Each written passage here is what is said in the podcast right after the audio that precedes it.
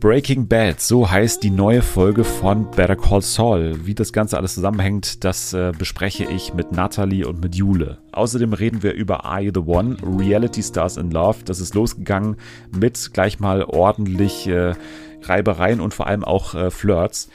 Außerdem sprechen wir über eine Serie bei Apple TV Plus.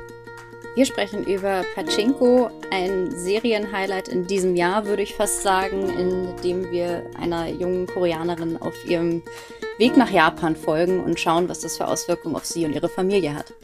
Und Jana zittert schon, weil sie gerade die Nachricht bekommen hat, dass sie ran muss beim Quiz auf Speed, das gefürchtete Turbo-Duell, wo es um TV-Wissen, aber auch um viel mehr geht. Also alles das jetzt bei Fernsehen für alle.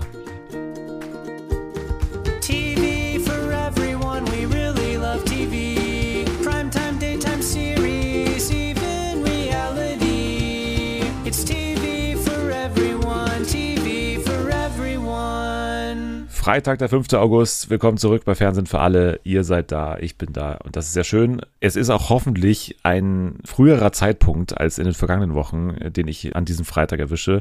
Ich war ja in den vergangenen Wochen, beziehungsweise die Cutter-Abteilung von Fernsehen für alle war immer recht spät dran mit den Folgen. Das lag an ja verschiedenen anderen äh, Dingen, die nicht mit dem Podcast zu tun haben, aber ich denke, ab jetzt müsste es wieder einigermaßen früh immer so sein, dass die Folgen da sind. Von daher sei das entschuldigt in den vergangenen Wochen. Ich hoffe, ihr habt äh, trotzdem die Folgen hören können, vielleicht auch noch dann ganz spät abends am Freitag. Aber es ist ja eigentlich egal, wann man einen Podcast hört, das ist ja das Schöne. Und es ist auch sehr schön, dass sie wieder da ist. Das ist meine Überleitung, genau. Äh, hier ist sie äh, nach ein paar Wochen Pause wieder zurück. Hier ist Jana. Hallo, Grüße an die Cutter-Abteilung. Ja, äh, von mir auch, äh, obwohl da äh, schon relativ viel und, und relativ laut auch gestritten wurde in den vergangenen Wochen. Aber du bist gut drauf, vermutlich auch deswegen, weil zwei Dinge klar sind in der Fernsehwelt. Und zwar, dass das Dschungelcamp in Australien stattfindet, jetzt offiziell einerseits. Das ist auf jeden Fall schon mal schön. das ist schon mal schön. Und äh, für uns äh, ganz besonders äh, wichtig ist, dass eine Staffel von einer Show im Herbst laufen wird, die wir sehr mögen. Und zwar The Mars Singer wird auch im Herbst definitiv nochmal laufen, nachdem es ja da auch ein paar Diskussionen gab, ob es denn nicht vielleicht eine Pause geben könnte. Ja, das ist noch eine gute Nachricht. Ehrlich gesagt hatte ich mich schon so ein bisschen damit abgefunden, dass äh, wir keine Herbststaffel bekommen. Aber dass es jetzt doch eine gibt, äh, das ist eine gute Nachricht. Das war jetzt auch keine eigene Pressemitteilung irgendwie, wo die gesagt haben, das findet definitiv statt, aber es gibt verschiedene Parameter, die darauf hindeuten, glaube ich, die ähm, das jetzt uns zumindest sagen lassen, The Masked Singer findet statt. Und natürlich auch wieder unser The Masked Singer Live Special, obwohl wir noch nicht mein Datum haben, können wir schon sagen, wir machen das trotzdem wieder, müssen wir.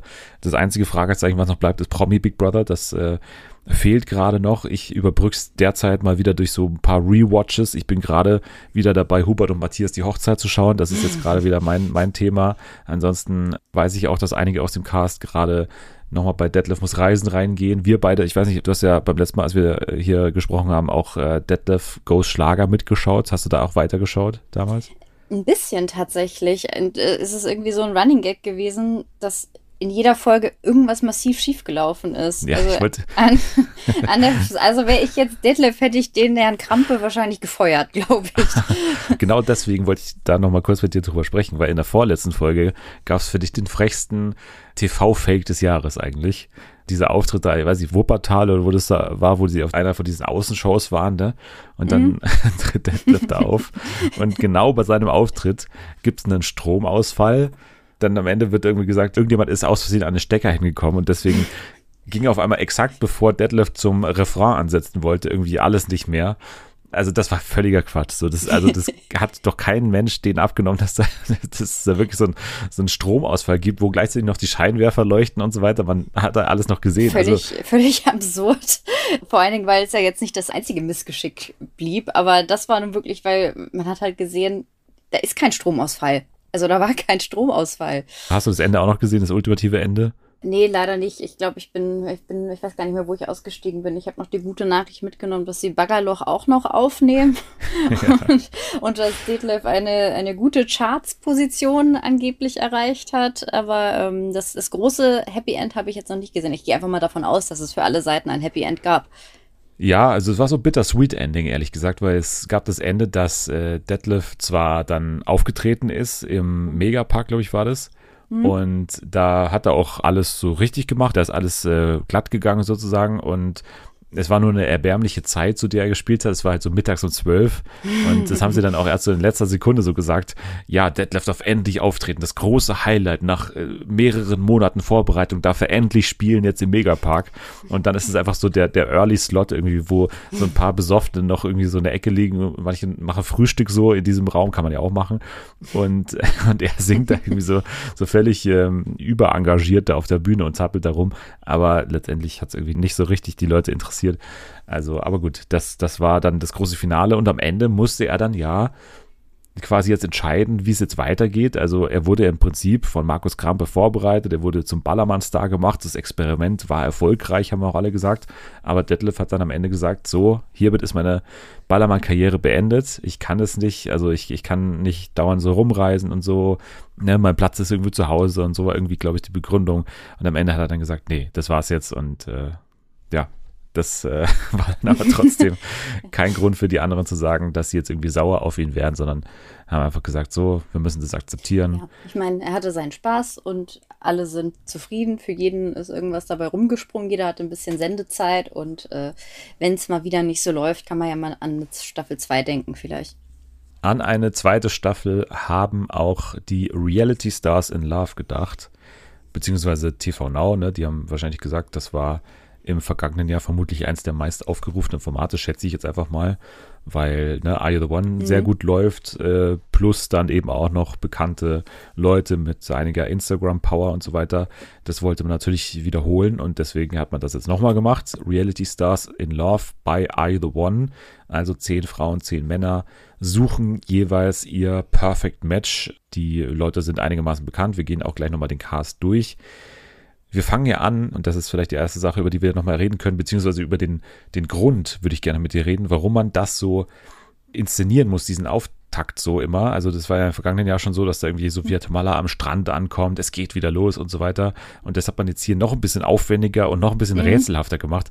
Warum? Also was, also Warum macht man das? Warum? Ja, das ist eine Doku davon, äh, von den Ereignissen, die halt im Vorfeld passiert sind, dass Sophia Tomalla erstmal die Gewinnsumme äh, in einem Pokerspiel, äh, hm. nee, das war gar kein Pokerspiel, ne? Was war doch, das? Doch, doch, das war ein Pokerspiel. Also Pokerspiel? Sophia okay. Tomalla gewinnt ja. mit dem Perfect Match. Also, ne, Perfect ja, Match ist genau. auch kein richtiger Pokerbegriff, deswegen habe ich es auch nicht ganz verstanden, warum jetzt genau das, aber dann hieß es am Ende, neues Spiel, neues Glück und tschüss ja, authentische Nacherzählung von dem, was tatsächlich passiert ist. Sophia musste das Geld für RTL erstmal ranbringen und äh, so ist es halt. Darstellung von wahren Ereignissen. Ja, aber davor saß ja auch die griechische Oma vom Laptop und hat oder vom Fernseher und hat äh, über die erste Staffel gelacht, wie da irgendwie ja. Melina und Co. austicken. Ja, es war ja auch lustig. Das muss man mal sagen. Nein, ich habe also ehrlich gesagt jetzt äh, auch nicht verstanden, warum man da vor allen Dingen war es ja so, dass dieser Trailer noch ein paar Tage bevor die tatsächlich Preview veröffentlicht wurde, veröffentlicht, also das RTL den gepostet hatte.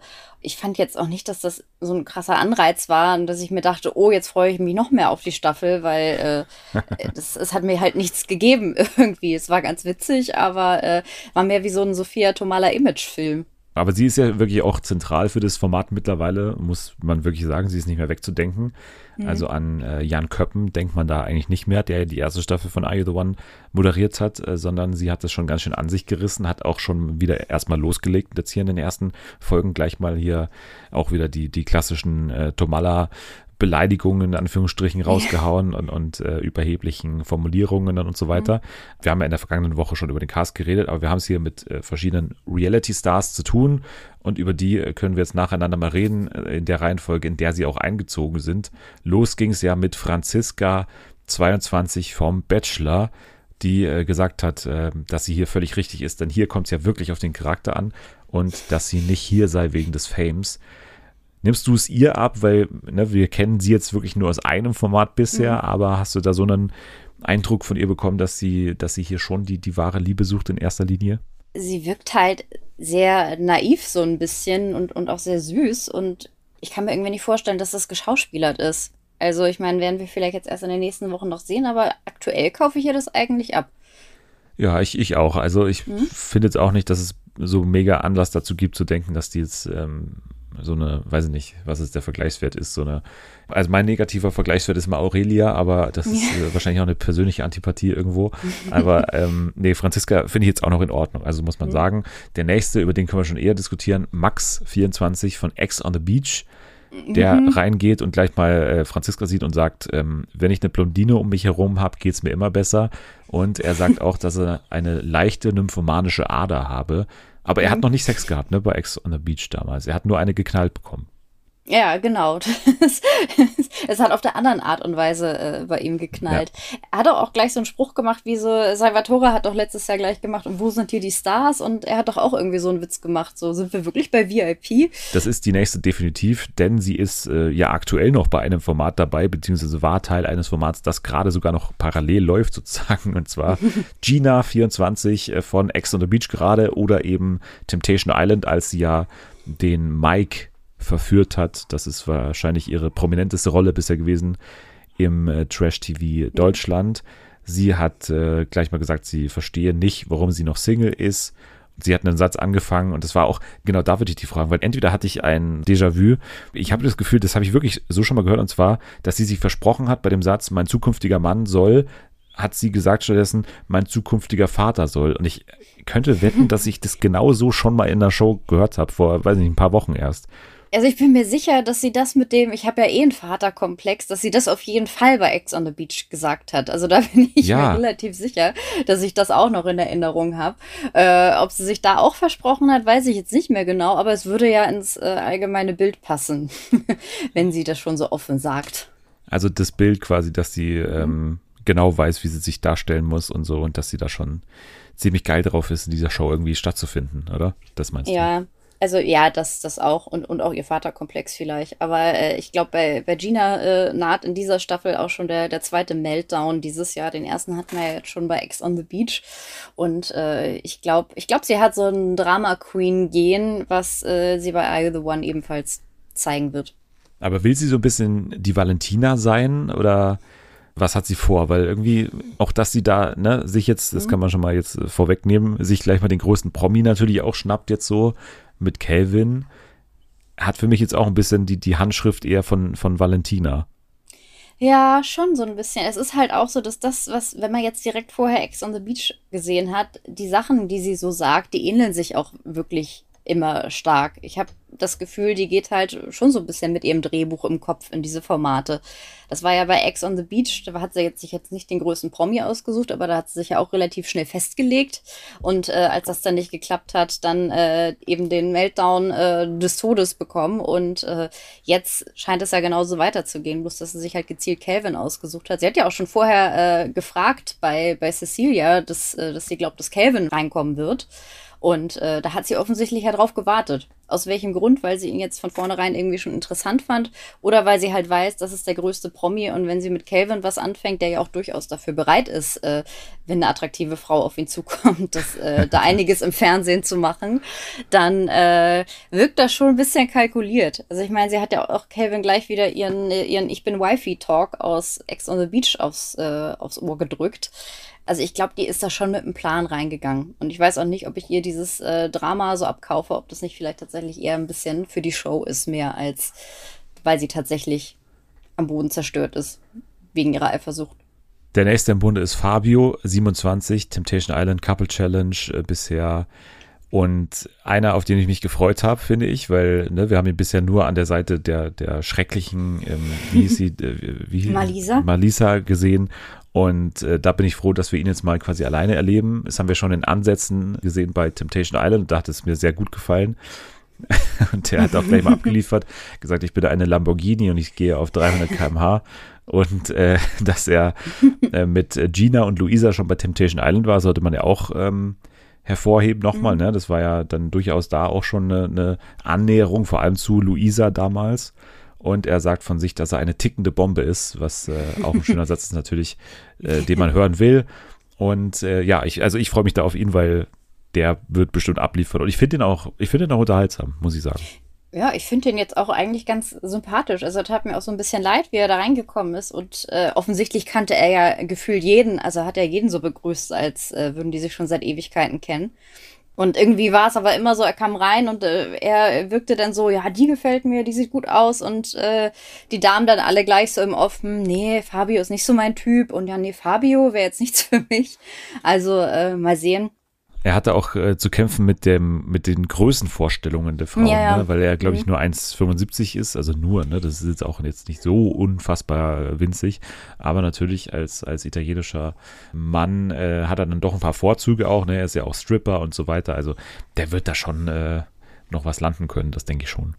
Ja, das denke ich auch. Ich bin auf jeden Fall gespannt und äh, freue mich auf ihn.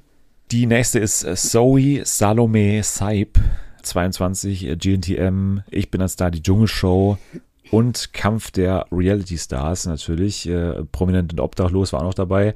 Sie steht auf groß, stark und sehr, sehr männlich. Und äh, das war mit die, von der man jetzt nicht unbedingt äh, ausgehen konnte, dass sie da teilnimmt. Ne? War jetzt in diesem Kosmos noch nicht zu Hause, aber fügt sich dann doch einigermaßen gut ein. Sie hat aber dann schon den Anschein bei den anderen, die da schon eben in diesen Formaten waren, dass sie so ein bisschen zurückhaltend sei. Obwohl, ne, wir wissen ja, sie kann auch anders. Ja, also ich meine, wir erinnern uns alle noch an ihr Sextagebuch, was großes Thema bei GNTM war. Und äh, ich könnte mir auch vorstellen, dass sie das vielleicht noch weiterführt in dieser Show, wer weiß.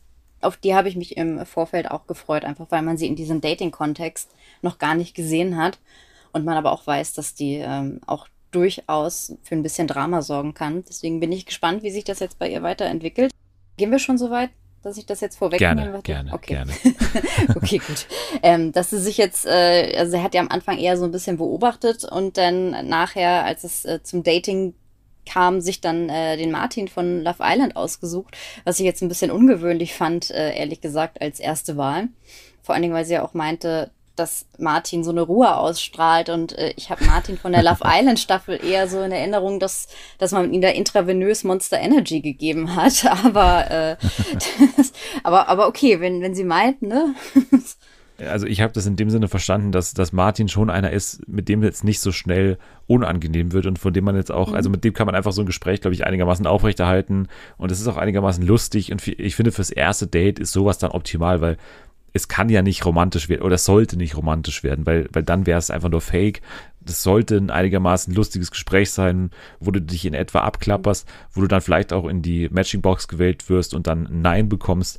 Mehr, mehr kann ja beim ersten Mal nicht passieren und deswegen finde ich, war das eine eigentlich schlaue Wahl, den sie sich da ausgesucht hat, weil, ne, wenn du da jetzt mit einem, weiß ich nicht, hier der nächste zum Beispiel Micha da reingehst, da hätte ich ja gar keinen Bock drauf, weil der Typ halt voll, also ich, ich weiß nicht, was man mit dem hat, also ich, keine Ahnung, was so seine Anziehung ist, aber ich finde ihn einfach, also ich finde ihn uninteressant, ich finde ihn jetzt auch optisch jetzt nicht, nicht auffällig oder so, ich finde ihn total leise und irgendwie unscheinbar, ich weiß, ich habe keine Ahnung, was seine Faszination ist bei Micha, Fußballer von Couple Challenge.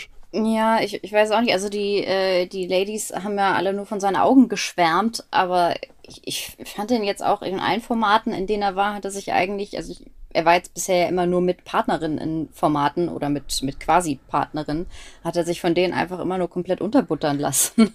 Ja. Und deswegen weiß ich jetzt nicht, wie das jetzt äh, hier so weitergehen soll. Außer, dass er vielleicht für ein bisschen Drama sorgt, weil er ja gleich, äh, der, äh, gleich mit zwei Damen am Anbandeln war. Vielleicht zeigt er da ja noch eine ganz neue Seite von sich. Also bisher habe ich sie noch nicht gesehen, aber vielleicht kommt die ja noch. Mal schauen. Die äh, andere, die hier äh, auch von Ex on the Beach äh, dabei ist und auf die ich mich gefreut habe, ist äh, Selina, 23. Die hat mir eigentlich äh, in der zweiten Staffel sehr gut gefallen. Die war ja gleich am Anfang mit Diogo am, ja, äh, ja im Bett, kann man sagen. Und Ja. auch danach war sie schon einer der aktiveren Kandidaten und Kandidatinnen in dieser schon recht trägen ersten Hälfte der Staffel damals, Staffel 2. Und ja, ich, ich finde die gut. Also ich finde auch, ne, der kann man sich ebenso wie mit, ähm, mit Martin gut unterhalten. Die sind einigermaßen humorvoll.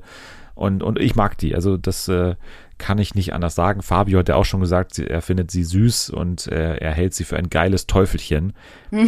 und, und da kann ich eigentlich nur zustimmen. Ja, ja ich glaube, ich glaub, das ist äh, eine passende Beschreibung. Also ich finde auch, ich finde, sie ist unterhaltsam, kommt jetzt eigentlich auch ganz äh, cool rüber, steigert sich nicht gleich so in alles rein und äh, hat auch für, für einen der schönsten Sprüche äh, in der ersten Folge gesorgt, als sie, als sie sagte, Spanisch ist so eine erotische, sexistische Sprache. Also da kann ich auch nur zustimmen und äh, deswegen, also Selina wäre auf jeden Fall mein Perfect Match da drin, glaube ich. Also das ist natürlich nicht vergleichbar mit Kerstin, ne? Äh, Grüße gehen wieder raus, aber, aber Selina jetzt in diesem Cast, glaube ich, bei mir aktuell vorne. Ich glaube, sie ist neben Zoe wahrscheinlich eine der natürlichsten Ladies auch da drin. Jetzt völlig wertneutral gesagt, mhm. aber äh, ist auch ein ganz anderer Typ als die meisten, die da drin sind. Deswegen äh, ist sie auch vielleicht für, für ein paar Männer da drin ein bisschen interessanter, wer weiß. Ja, zum Beispiel Luca. Ne? Luca ist mhm. ja dann der, der sich äh, fast ausschließlich für Latinas interessiert. So hat er sich zumindest äh, vorgestellt. Und das kennen wir, glaube ich, auch noch von Love Island. Da war er mhm. ja mit dieser, wie hieß sie, äh, Natalia. Dings, Natalia da am mhm. Anbandeln. Und äh, ja, da ist nicht so viel Auswahl in dem Bereich drin, ne? Muss man, muss man schon klar auch äh, hier sagen. Nee. Also da sind jetzt nicht so viele dieses Typs dabei, sondern sehr viel blonde Frauen äh, am Start. Und deswegen, ja, bleibt Selina da vielleicht als, als brünette Person, die jetzt auch natürlich nicht Latina ist, aber dann mhm. trotzdem vielleicht äh, für ihn übrig am Ende. Ja. Den nächsten Love Island-Typen, Amadou, den kenne ich noch. Äh, der ist ja schon ein bisschen außergewöhnlich, weil er einigermaßen fließend sprechen kann und, und mhm. O-Töne gibt, die man versteht und die einigermaßen, ja. er kann einen Satz gerade sprechen und so weiter und deswegen sticht er schon mal raus. Aber er hat natürlich ein großes Manko, was auch schon mal von, von Anna herausgehoben wurde. Er trinkt kein Alkohol und das ist natürlich, äh, das, also das geht nicht. Also ich weiß nicht, wie er es durchs Casting geschafft hat, aber. ich trinke kein Alkohol, mag kein Ballermann. Also, was ist, was ist mit diesem Mann? Also, nee, das kann ich nicht, das kann ich nicht. Also, Anna, wie, wie die wirklich am Boden zerstört war, weil eigentlich stimmt ja bei ihm alles so äußerlich äh, top, top, top und wirklich eine absolute Bombe.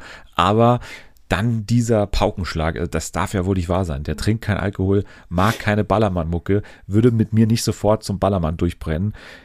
Was soll ich mit dem? Schmeiß ihn weg, schmeiß ihn ins Meer. Paukenschlag ist ein, ist ein gutes, gutes Stichwort. Es ist doch der, der immer getrommelt hat bei, bei Love Island, oder? Hat da jemand getrommelt? Ich weiß es nicht. Verwechsel ich das auch mit irgendeiner Dating-Show. Aber das war doch, doch, das hat doch, RTL hat doch ähm, vorab so, so verschwommene Bilder gepostet Ach von so, den ja, Kandidaten. Ja, doch, doch, doch, Und da war er doch auch das, mit dieser Trommel ja. zu sehen. Und da hat man ihn sofort erkannt, das ist äh, doch der werte Amadou. Oder wie äh, die Damen dort gerne sagen, Amadou sein mhm. muss.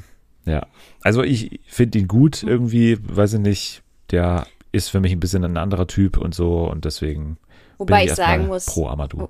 Wobei ich sagen muss, äh, wenn, wenn Männer in Datingformate oder, oder auch Frauen oder allgemein Personen in Dating-Formate reingehen, gleich mal mit dem Satz, äh, ja, meine letzte Beziehung, ähm, ich hatte noch nie eine, ist es eigentlich schon immer eine Red Flag, weil man eigentlich weiß, diese Person wird auch in dieser Dating-Show sehr wahrscheinlich keine Beziehung finden.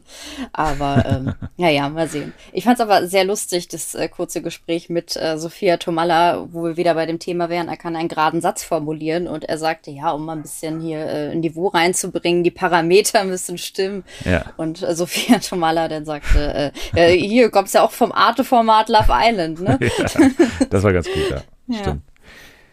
Die nächsten können wir alle schnell abhaken. Einfach nur sagen, Carina 27, Beauty and the Nerd, macht mit, steht auf Südländer, okay. Cecilia 26, Bachelor Beauty and the Nerd und prominent getrennt natürlich, macht auch mit. Lukas 30, Temptation Island, dann Ricarda, die kannte ich noch von, von Love Island und uh, Beauty and the Nerd, auch dabei. Mhm. Maurice von Love Island. 23. Mhm. Seit 15 Jahren ist er 23, glaube ich. das war doch der, der damals äh, als einer von zwei Mauricen, glaube ich, eingezogen ist in dieses Außencamp da, mhm. in diesen Campingwagen, oder? Ja, genau. Ich, ich fand es auch so lustig, weil damals hatte er sich ja so an, an äh, Lisa geklammert und jetzt mhm. in der Show sagt er halt auf einmal, ja, er steht eigentlich nur auf, auf äh, kurvige, dunkelhaarige Frauen oder so. Und ich dachte, ja. Hm, Lisa ist jetzt nicht so dunkelhaarig, ne? ja. ja. aber da war er auch schon so ein bisschen merkwürdig irgendwie. Da noch dabei Luisa, Beauty and the Nerds, Temptation Island, Paradise Hotel und äh, natürlich auch jemand, den wir mittlerweile kennen, die auch wirklich mit 18 eingestiegen ist in diesen ganzen Betrieb und deswegen auch immer noch erst 21 oder so ist. Mhm. Und ja, sich auch immer sehr, sehr gut so darstellen kann, aber eigentlich finde ich immer recht unbeliebt ist bei den anderen. Also ich, ich finde sie jetzt nicht so sympathisch dann im direkten Austausch immer. Nee, sie, sie ist halt auch immer sehr schnell in allen Formaten, kommt sie halt immer sehr schnell aufs, äh, aufs Thema Sex und wie, wie gerne ja. sie Sex hat und äh, das ist irgendwie so, so ihr Trademark so ein bisschen und das alleine ähm, reicht jetzt vielleicht nicht unbedingt, um einen zu so einer äh, super interessanten Figur in einer Show zu machen, aber vielleicht um für ein bisschen Stress zu sorgen. Pharrell können wir auch sagen, Köln 50667, das war's. Bisher noch nicht richtig in Erscheinung mhm. getreten, auch ganz leise nur eingezogen. Man hat ihn kaum irgendwie reingeschnitten, dass er überhaupt eingezogen ist, so nach dem Motto. Mhm. Dann natürlich eine, die sehr präsent war, Anna, Ex on the Beach, Love Island. Mhm. Sie hat gesagt, sie könne jetzt mit blonden Haaren wieder mehr Gas geben. Das war ein Ausrutscher, was, so hat sie es ja verkauft auf Ex on the Beach. Das war scheiße, da habe ich irgendwas ausprobiert, das ging nicht äh, gut und so weiter. Eine freaky Phase oder sowas, sagte Phase, sie genau. doch. Ja. Genau, und äh, sie findet eben Amadou gut, äh, Micha wiederum findet sie gut, sagt, sie sei ein Eyecatcher. Eine Fackel, sagte er, als Fackel. sie reinkam. Das fand ich auch schön, habe ich auch noch nie gehört. Doch, doch, doch, das haben wir doch auch bei äh, verschiedensten Formaten schon gehört, oder? Eine, eine, Echt? Vielleicht, vielleicht, vielleicht nur, weil das noch jemand zu mir gesagt hat, aber ich. War das nicht ein, ein Signature-Satz so von irgendwie dem hier Daniel Völz oder so? Hat er nicht auch immer gesagt, boah, das ist eine echte Fackel hier? Ich glaube, das war mal so ein Bachelor-Satz. Kann sein, auch. ja, es kann, vielleicht hat, sich das, hat er sich das gleich gemerkt. Aber bei, bei Micha waren ja auch mehrere Damen Eyecatcher und Fackeln, muss man sagen. Das stimmt, das stimmt.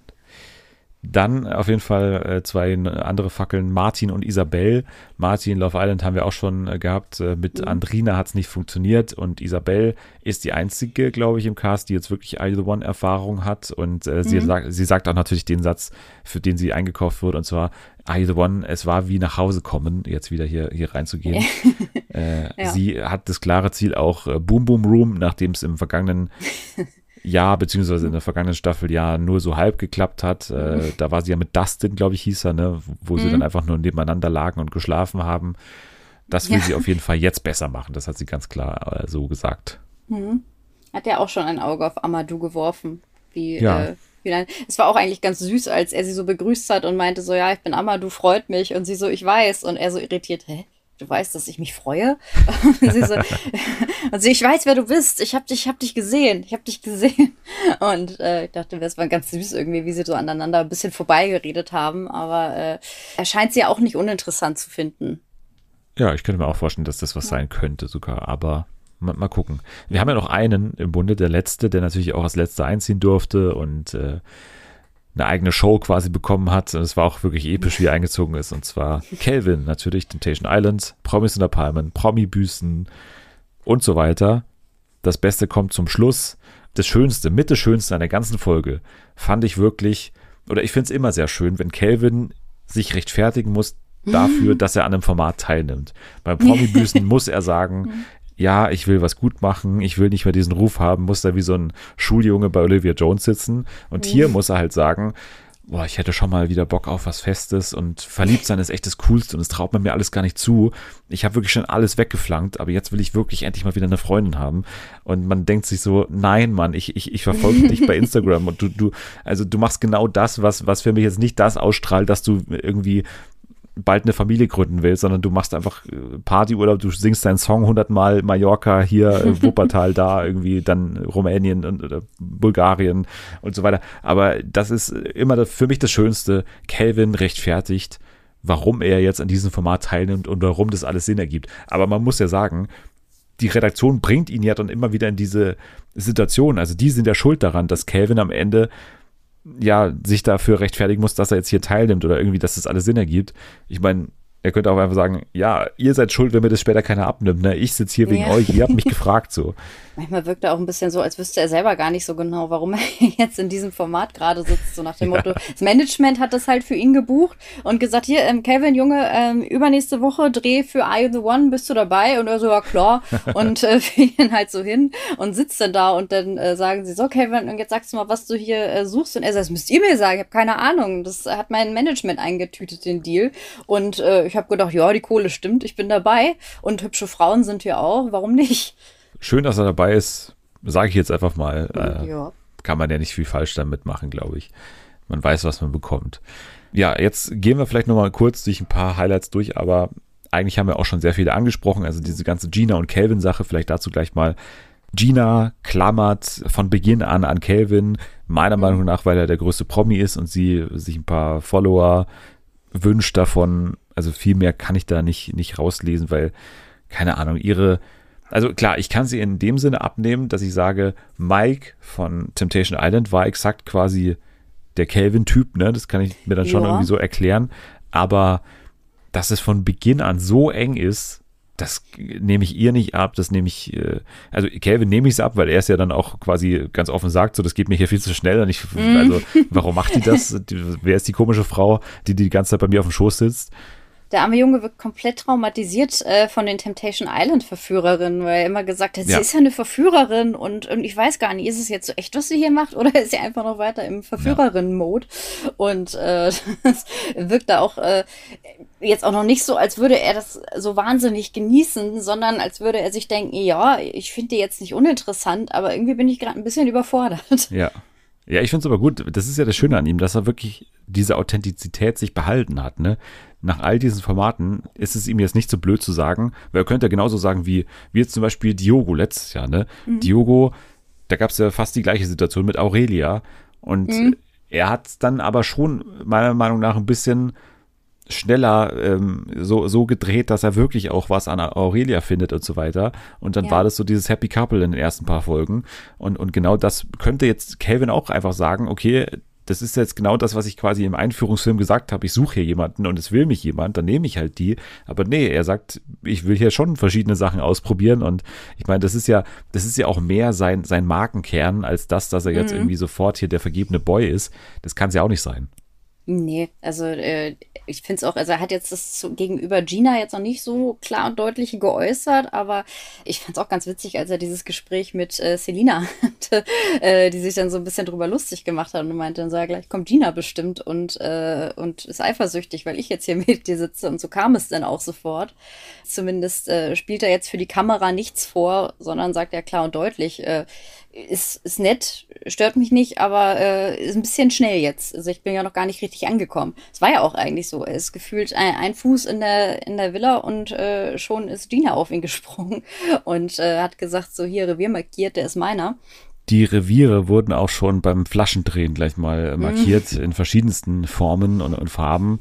Calvin küsst Gina, Selina trinkt aus, ich lese ja genau meine Notizen vor, Selina trinkt aus Maurice Bauchnabel, Luca küsst Selina, Anna küsst Micha, danach gleich Martin, Maurice küsst Ricarda. So, das habe ich mir alles Ja. aufgeschrieben. Also ich finde es gut, dass es gleich am ersten Abend äh, mal so richtig losgeht in dieser Show.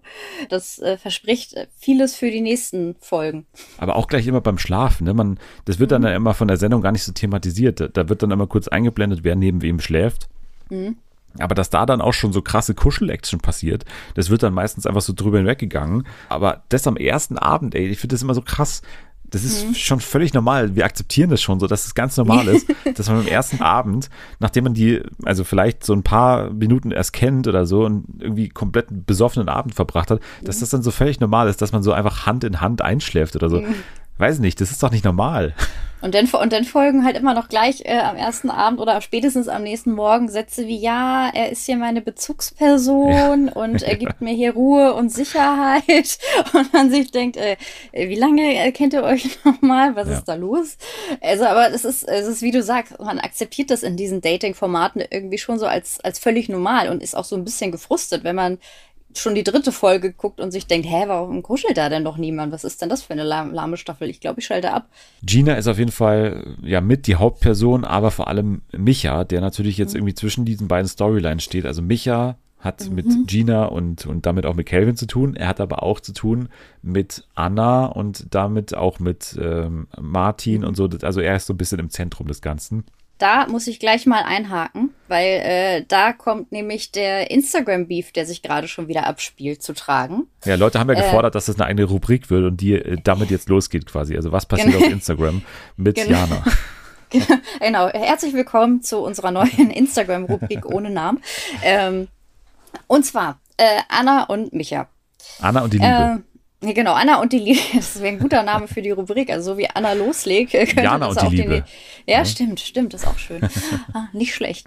Darüber handeln ja auch irgendwie 90 Prozent der Instagram-Stories, in denen sich gebieft wird. Äh, genau, und zwar, es kam eine merkwürdig, ich weiß jetzt gar nicht, von wem sie zuerst kam. Auf jeden Fall kam von Anna eine komplett unverständliche Instagram-Story, die ich weiß nicht, ob sie automatisierte Texte genommen hat oder so. Die habe ich irgendwie gar nicht äh, verstanden. Da ging es nur darum, dass angebliche beste Freundin, die nie eine beste Freundin war, äh, sich jetzt irgendwie total anstellt Naja, da bin ich natürlich hellhörig geworden und haben mal recherchiert. Es ist quasi ein Full-Circle-Moment, denn die Person, um die es geht, ist niemand Geringeres als Malisa. Malisa äh, hat sich nämlich beschwert, äh, die hatte wohl eine Woche vor Drehstart was mit Micha. Und okay. ähm, ja, das war auch meine Reaktion, okay. okay. Und äh, ihre äh, Anna ist angeblich eine ihrer allerbesten Freundinnen seit eineinhalb Jahren. Und äh, die hätte ihr wohl versprochen, dass sie bei der Show nichts mit Micha anfangen würde. Und jetzt ist Malisa natürlich sehr pisst auf Anna, weil sie das genaue Gegenteil gemacht hat in der Show. Und Anna sagt äh, natürlich, wo ich sagen muss, da kann ich Anna auch irgendwie verstehen, die halt sagt, ähm, das regst du dich so auf, das war jetzt irgendwie äh, nichts Festes zwischen euch und äh, du bist auch nicht meine beste Freundin.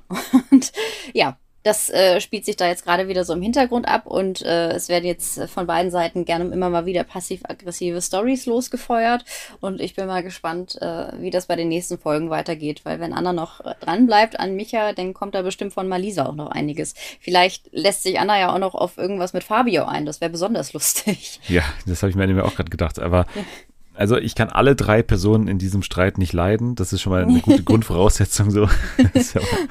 Wenn du mit jemandem was hast, der wirklich, von dem du weißt, der zieht nächste Woche bei I The One ein, ist vielleicht grundsätzlich eher das Problem bei dir, dass du mit dieser Person was anfängst, Malisa. Ne? Also muss man ja auch mal sagen. Also warum macht man das? Du wirst ja sowieso enttäuscht werden, weil er da in eine Show geht, in der er sein Perfect Match suchen soll. Und das bist offensichtlich nicht du, weil du nicht an der Show teilnimmst. Also ich weiß auch nicht, ob er das äh, kommuniziert hat oder so. Auf jeden Fall hat sie nur geschrieben, ja, eine Woche. Ich meine, es gab ja auch schon Fälle, äh, hat man ja auch schon oft gehabt, dass es da Paare gab oder Personen, die sich gedatet haben und dann hat die eine Person gesagt, ich fahre in Urlaub und zack war sie auf einmal in der Dating-Show. Vielleicht war es auch so eine Geschichte, wer weiß. Aber naja, aber wenn sie, sie zu ihr gesagt hat, sie soll nichts mit Micha haben. Dann muss sie doch wissen, dass Micha da teilnimmt. Ja, wahrscheinlich. Also ich bin mir nicht genau sicher. Sie hat auf jeden Fall gesagt, eine, eine, ihre Freundin hätte versprochen, nichts mit dem Typen anzufangen. Also ob es jetzt, es wird wahrscheinlich darum gegangen sein. Die werden es wahrscheinlich gewusst haben. Die wissen ja auch, ich glaube, die Kandidaten wissen auch alle im Vorfeld ja immer schon, wer teilnimmt. Ja es wird wahrscheinlich Gespräch gewesen sein und äh, ich gehe mal davon an, Micha war das mit Malisa wahrscheinlich auch nicht so ernst, wie, äh, wie sie dachte. Und äh, ich weiß jetzt auch nicht, wenn die einmal was gehabt haben äh, und er eine Woche später bei einer Reality-Show teilnimmt, äh, werden beide Seiten wahrscheinlich gewusst haben, dass es eher eine einmalige Sache und jetzt nicht die große Liebe ist. Aber äh, wer weiß, was da alles abgelaufen ist, auf jeden Fall. Äh, fand ich es jetzt witzig, dass äh, Malisa es mal wieder geschafft hat, äh, sich ins Gespräch zu bringen. Ach. Das ist echt so die Valentina, aber ohne jegliches Talent. Also, oh, Valentina hat auch schon rumgebieft. Das, davon wäre ich ausgegangen jetzt, aber. aber sie hat sich nur aufgeregt und meinte, sie ist froh, dass sie den äh, Kontakt zu, zu Gina eingestellt hat. Die waren ja mal dicke befreundet und sie meinte, Gina klaut Freundinnen die Männer und ist nicht loyal. Loyal ist ja bei, bei allen Influencern und bei allen ja. Reality-Stars immer ein ganz großes Wort. Loyalität, Respekt und Support. Das sind die drei Grundpfeiler des äh, Reality-Stars. Und Ehre, ja, ja, stimmt stimmt, Ehren. Ja. Ganz vergessen. Vier Grundpfeiler. Wir gehen in die ehrenlose zweite Folge äh, mit Calvin und Gina, die kuscheln am Morgen, wo sich Gina so ultimativ anbietet, wo ich das auch immer nicht verstehe. Sie tut immer so auf, auf selbstbewusste Frau, also das mhm. schließt es einer nicht aus, äh, aber trotzdem tut sie immer so auf, ne, ich bin hier die, die Tonangebende, ich, ich regel hier alles, ich bin für alle da und so, aber dann wirft sie sich wirklich Kelvin um den Hals und sagt ihm so auf dem Schoß, ich koche, ich mache deine Wäsche, mhm. ich mache alles für dich und so, das ist doch, was ist das für eine Flirt-Taktik bitte? Also du wirfst sie ihm ja komplett zu den Füßen quasi. Ja, ich sag ja, das ist ja wie dieser, dieser Ex on the Beach Talk, den sie da mit Tizi hatte, wo sie meinte, ich bin Wifey, ich bin gut im Bett. Es ist, ist, irgendwie, ich weiß nicht, vielleicht, vielleicht flirtet man ja heutzutage so. Das, das hm. habe ich vielleicht nicht mitbekommen. Da weckt das schon das starke Gefühl, dass es eher um Sendezeit geht, als um Calvin von sich zu überzeugen. Und äh, allerdings glaube ich, dass sie mit Ich wasch für dich und Co. bei Calvin ganz gute Karten hat. Ja, da weckt sie wahrscheinlich äh, Erinnerungen an die Mutter, ne, die das ja für Calvin mhm. noch gemacht hat im Temptation Island VIP Einspielfilm. Mhm. Aber äh, das ist ein anderes Thema. Ja, auf jeden Fall, äh, Franziska und Max haben sie so ein bisschen abgetastet und das Interesse übermittelt, wie sie selbst mhm. gesagt haben. Dann ging es in die Challenge Massage mit Happy End, wo die Frauen die Männer massieren mussten, aber ohne Hände. Das heißt, die mussten einfach nur ihren Körper quasi an den jeweiligen Mann reiben und mhm. die Frauen durften dann, nee, die Männer durften dann danach äh, bewerten, wie das Ganze angekommen ist.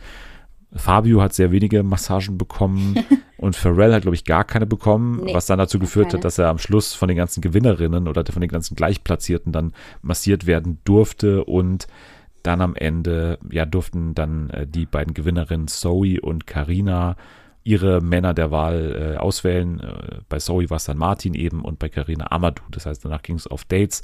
Die können wir aber alle samt, glaube ich, äh, ignorieren. Wir können nur noch ja. sagen, Ricarda und Maurice haben noch äh, geflirtet. Sie beide oh wollen Gott, Kinder. Ja. Und, und, dieser Flirt war auch mit das Unangenehmste in der ganzen ja, Folge. Ja, das war ganz weil, schrecklich. Weil man mhm. dachte, eigentlich müssten die jetzt auseinandergehen und sagen, das würde überhaupt nichts, weil mhm. beide überhaupt nicht miteinander funktionieren. Also beide haben überhaupt gar keine Chemie. Er macht ihr Komplimente für die Augen, dann sagt sie, aber die sind doch einfach nur dunkel. Dann yeah. macht er ihr Komplimente oder dann sagt er, er steht schon auf so lange Nägel, bevor er überhaupt gesehen hat, dass sie gar keine langen Nägel hat. Dann sagt mhm. sie nämlich, ich mag eigentlich gar keine so langen Nägel, weil das sind alles Nuttennägel, hat sie gesagt. Mhm. Und dann hat äh, er gesagt, dass ich schon auch Küssen super wichtig finde. Sie sagt daraufhin, nee, aber jetzt nicht direkt, ne? Also das, da warten wir schon ein bisschen nach. Und man dachte erst so, okay, die haben jetzt wirklich festgestellt, das wird nichts. Weniger Chemie kann man nicht haben als die beiden. Aber nee, beide finden das dann auch noch super gut und man versteht es wirklich hinten und vorne nicht, was das da genau die Attraktion daran war, weil und Ricarda kommt mir so auch so vor, als würde mhm. sie mit so jemand wie Maurice auch gar nichts anfangen können. Mit dem kannst du ja keine fünf Minuten reden, Mann. Nee, das hat mich also, super also aggressiv gemacht. Nee, ich meine, Ricarda wirkt jetzt schon wie, wie jemand, die auch einen geraden Satz vorbringen kann und äh, so durchaus. Aber war das Maurice, der nachher so gesagt hat, wir sind schon so auf einer Chemie, ja. wo, man, wo sie dann aus diesem Gespräch rausgehen. Ich dachte, hä, überhaupt nicht. Das Einzige, was vielleicht passt, was aber irgendwie ein bisschen traurig ist, dass es passt, ist, dass Ricarda ja so reingegangen ist und sagte, ja, ich mag das, wenn so ein Mann so äh, auch mal sagt, heute gehst du aber nicht raus und äh, mir so Sachen verbietet irgendwie. ja, genau. Dachte, und sie, sie mag hä? ja auch BDSM. Und dann ja. sagt er, äh, was war das nochmal? Ja. und dann kommt, er, dann kommt Maurice und sagt so Sachen wie, ja, die Antilope ist in der Wildnis am Laufen und ich bin Löwe und irgendwann wird sich die Antilope schon ergeben. Und ich dachte mir, hä, was, ja. was redest du da? Hä? Am Ende sagen beide in die Kamera, ja, also ich halte ein Perfect Match schon für möglich, weil und dann ja. und ich habe wirklich aufgeschrieben, das ist so dumm. Hier, bei, ja. Also hier, hier, steht bei mir, das ist so dumm und das stimmt auch wirklich. Das war wirklich äh, mit die dümmste Unterhaltung in dieser ganzen Folge. Aber naja, das will was heißen. Ne? Wir haben ja andere Sachen schon gehört. Ja. Ja, und ich glaube, das war auch dann die Folge. Also, mhm. weiß nicht, abschließend haben wir jetzt noch einen Tipp, wo du sagst, da könnte es wirklich ein Perfect Match sein.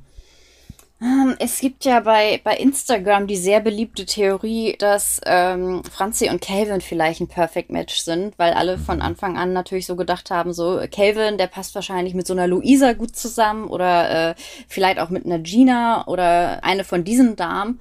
Aber ähm, weil Franzi ja auch äh, so ein bisschen häuslicher Typ ist, wie sie von sich selbst sagt und äh, Kinder will und Co. Und äh, Calvin ja auch irgendwie sagt, er sei ein Beziehungsmensch, aber ich weiß halt nicht, wie ernst das von Calvin gemeint ist, was er da gesagt hat. Ja. Aber irgendwie könnte ich mir das ganz gut vorstellen, weil äh, wie die KandidatInnen selber ja schon äh, immer sagen, wir müssen nach was anderem gucken als das, was wir uns eigentlich vorstellen, dass es nachher eine große Überraschung sein könnte. Aber ansonsten bin ich, was Matches angeht, noch ähm, relativ offen, glaube ich. Also im Moment war da jetzt noch nichts, bei dem ich mir dachte, das passt 100 Prozent. Also Anna und Martin wegen dieser Ballermann-Verbindung und dass beide halt sehr extrovertierte, offene Menschen sind, könnte ich mir vorstellen, aber ich weiß nicht, ob das nicht vielleicht einfach nur oberflächliche Ähnlichkeiten sind, die letztendlich gar nicht so sehr in die Perfect Match-Bestimmung mit einfließen. Ja, also ich weiß auch nicht, weil er, glaube ich, hat ja auch mal gesagt, dass er angegeben hat, dass er auf gemachte Frauen steht. Mhm. Und das wäre ja sie, glaube ich, ja. auch. Also da gibt es schon mehr gemachte Frauen, glaube ich, als jetzt Anna. Und mhm. ja, weiß ich nicht, keine Ahnung. Also ich finde es auch immer sehr früh und vor allem auch nach den Erfahrungen, die wir in den vergangenen mhm. Staffeln gemacht haben, unnötig darüber zu spekulieren eigentlich. Wenn irgendwie Josua und, und Aurelia ein Match sein sollen, dann ähm, Vielleicht sind es ja Anna, Anna und Luca, weil die waren auch in einer Love Island Staffel und, äh, ja. und äh, haben sich nicht gefunden. Vielleicht ist, ist das äh, das Ziel. Aber es ist in den ersten ein, zwei Folgen sind auch alle immer noch sehr versteift auf, äh, auf eher so oberflächliche Sachen, wie ich habe gesagt, ich stehe auf gemacht, ich habe gesagt, ich stehe auf natürlich, ich habe gesagt, ich stehe auf brünett und wir wissen ja auch aus den äh, vorangegangenen Staffeln, dass das äh, gar nicht so sehr, sehr reinfließt. Genauso wie äh, wenn zwei Personen sich darüber unterhalten und sagen, wir wollen beide Kinder und unsere Sternzeichen passen gut zusammen, dass das meistens auch noch nicht reicht dafür, dass es ein Perfect Match ist. Aber ähm, ich bin auf jeden Fall gespannt, weil äh, eine weitere äh, Theorie, die so ein bisschen rumgeistert ist, äh, dass die das bei dieser Staffel wahrscheinlich, also dass sie es vielleicht früher geschafft haben, alle Matches zu finden. Oh. Die Theorie kommt halt hauptsächlich daran, dass wir jetzt äh, zwei Folgen hatten und noch keine Matchbox-Entscheidung mhm. und noch keine Matching Night. Und dass äh, eben RTL vielleicht die Folgen ein bisschen strecken muss, weil sie es früher geschafft haben. Weil genau das habe ich mich gefragt, als ich die Folgen geguckt habe, dass ich mir gedacht habe, hm, was ist eigentlich, wenn da jetzt mal eine Truppe dabei ist, die das dieses richtig schnell löst? dass ja, so irgendwann keiner, keiner mehr da ist im Haus, weil alle auf dem Liebesurlaub sind. Was passiert ich, dann? Ich glaube, dass es noch nie überhaupt eine Staffel gab, wo es die KandidatInnen gelöst hätten, wenn nicht die Redaktion schon immer massiv geholfen hätte, teilweise. Sei ja, es jetzt ja. durch eingefädelte Dates, sei es jetzt durch Drehungen und Wendungen, wie jetzt da gibt's mal dann ein Angebot äh, ne, mit, mit Geld mhm. und hier gibt's mal keins und so. Also das kannst du sehr gut steuern, das Format. Und deswegen ja. glaube ich nicht, dass es eine früher abgebrochene Staffel es gibt es kann auch einfach sein, dass in der ersten, äh, an den ersten zwei Tagen einfach schon so viel passiert ist, dass sie gedacht haben, Mensch, das äh, wollen wir uns nicht entgehen lassen. Das zeigen wir jetzt irgendwie komplett. Wer ja. weiß, also ich bin, bin gespannt, weil ich fände es auch mal ganz spannend, wenn es tatsächlich mal eine Truppe schafft, es früher zu lösen. Ich traue es jetzt auch so einem äh, Amadou zu, dass er den Max macht und äh, alles durch, äh, durch äh, aufwendige Recherchen und äh, nächtelanges Listenschreiben tatsächlich äh, einfach selber rausbekommt. Wer weiß, äh, ich bin auf jeden Fall gespannt, äh, ob sie es schaffen und wann sie es schaffen. Das sind wir alle, deswegen bleiben wir auch dran an dem Format und äh, werden das hier in den nächsten Wochen auf jeden Fall nicht aus den Augen verlieren. Dann gehen wir kurz zu den News, ganz, ganz kurz, wirklich nur und sagen kurz, dass es jetzt eine Jury gibt für die erste Staffel von Skate Fever, die ähm, Tanzshow auf Rollschuhen bei RTL 2. Wir haben ja den Cast vor ein, zwei Wochen mal besprochen und der eigentlich schon relativ gut ist, ne? Mhm. An vorderster Front Waldi, von Baris für Rares natürlich, das ist sehr stark. Und jetzt ist auch bekannt, äh, wer eben in der Jury sitzt. An vorderster Front sitzt nämlich ein guter alter Bekannter dieses Podcasts, und zwar Detlef D. Soest, als äh, Choreograf natürlich äh, sehr gut hier in dieser Jury aufgehoben, nehme ich mal an. Auch die zweite hat definitiv äh, die Kompetenz dafür, nämlich äh, Rollschuhmeisterin und Vize-Weltmeisterin Konstanze Hosfeld-Seedorf ist dabei und aus Queer Eye Deutschland Avi oder Avi, ich weiß gar nicht mehr, wie man sie richtig ausspricht, Jakobs dabei. Die sind die drei, die in der Jury sitzen von Skatefilm. Und ich finde auch, dass das wieder Sinn ergibt. Neben dem Cast, den wir ja schon gut fanden. Auch das mhm. kann man jetzt mal so äh, konstatieren. Ist von uns abgenickt. Ja, finde ich gut. Da werde ich mal einschalten. Ich auch, definitiv. Also wie gesagt, für mich gibt es äh, deutlich mehr attraktive äh, Inhalte, auf die man sich freuen kann, als äh, mhm. bei ähm, Let's Dance, ne, wo es ja schon um den Sport an sich geht, aber hier geht es ja auch um, ja, wer fliegt am ehesten auf die Fresse, so nach dem Motto. Das, äh, ja, stimmt. Das, er hat schon wahrscheinlich den höheren Trash-Faktor, sag ich mal. Dann gibt es einen neuen Streaming-Service mal wieder. Und zwar einen, der komplett kostenlos ist. Deswegen sage ich es auch nochmal hier. Freebie gibt es jetzt seit Mittwoch via Amazon in Deutschland. Komplett kostenlos, wie gesagt, dafür aber mit Werbung. Es soll irgendwann auch deutsche Originals geben und ich habe vor der Sendung mal so ein bisschen durchgeklickt, so was es da alles gibt. Schon ein paar interessante Sachen, vor allem auch natürlich Amazon-Sachen, weil es ist so auch gebrandet als quasi Amazon. Streaming-Dienst, der aber nichts kostet. Deswegen gibt es so ne, ein paar Amazon-Serien, die einfach äh, es auch in deren Sortiment gibt, die dann aber hier quasi mit äh, Ads quasi dann einfach ähm, kostenlos sind. Dazu aber auch solche Sachen wie Mid-90s, was ja, glaube ich, der Film ist von hier, ähm, Dings. Äh, Jonah Hill. Ansonsten noch Broadchurch habe ich noch gesehen und Justified, also auch, auch ein paar Serien, die man durchaus, durchaus gucken kann. Ja, wollte ich nur ganz kurz durchgeben. Und es gibt einen äh, Live-Channel innerhalb dieses äh, Streaming-Services, wo ständig X-Factor das Unfassbare läuft. Die haben anscheinend die Rechte dazu und da läuft wirklich 24 Stunden X-Factor das Unfassbare. Deswegen. Boah, das habe ich jetzt noch nicht gesehen. Jetzt bin ich auf einmal ja. doch interessiert, weil als ich äh, den ersten Blick reingeworfen habe, dachte ich so, ja, sieht ein bisschen nach Resterampe aus auf den ersten Blick, aber jetzt, äh, ja. wo ich sehe, dass X-Faktor da ist, äh, das ist ja komplette Wendung der Ereignisse. Ja, da habe ich auch äh, ordentlich gestaunt und da werde ich auch mhm. mal den einfach mal laufen lassen. So kann man ja, kann man immer machen.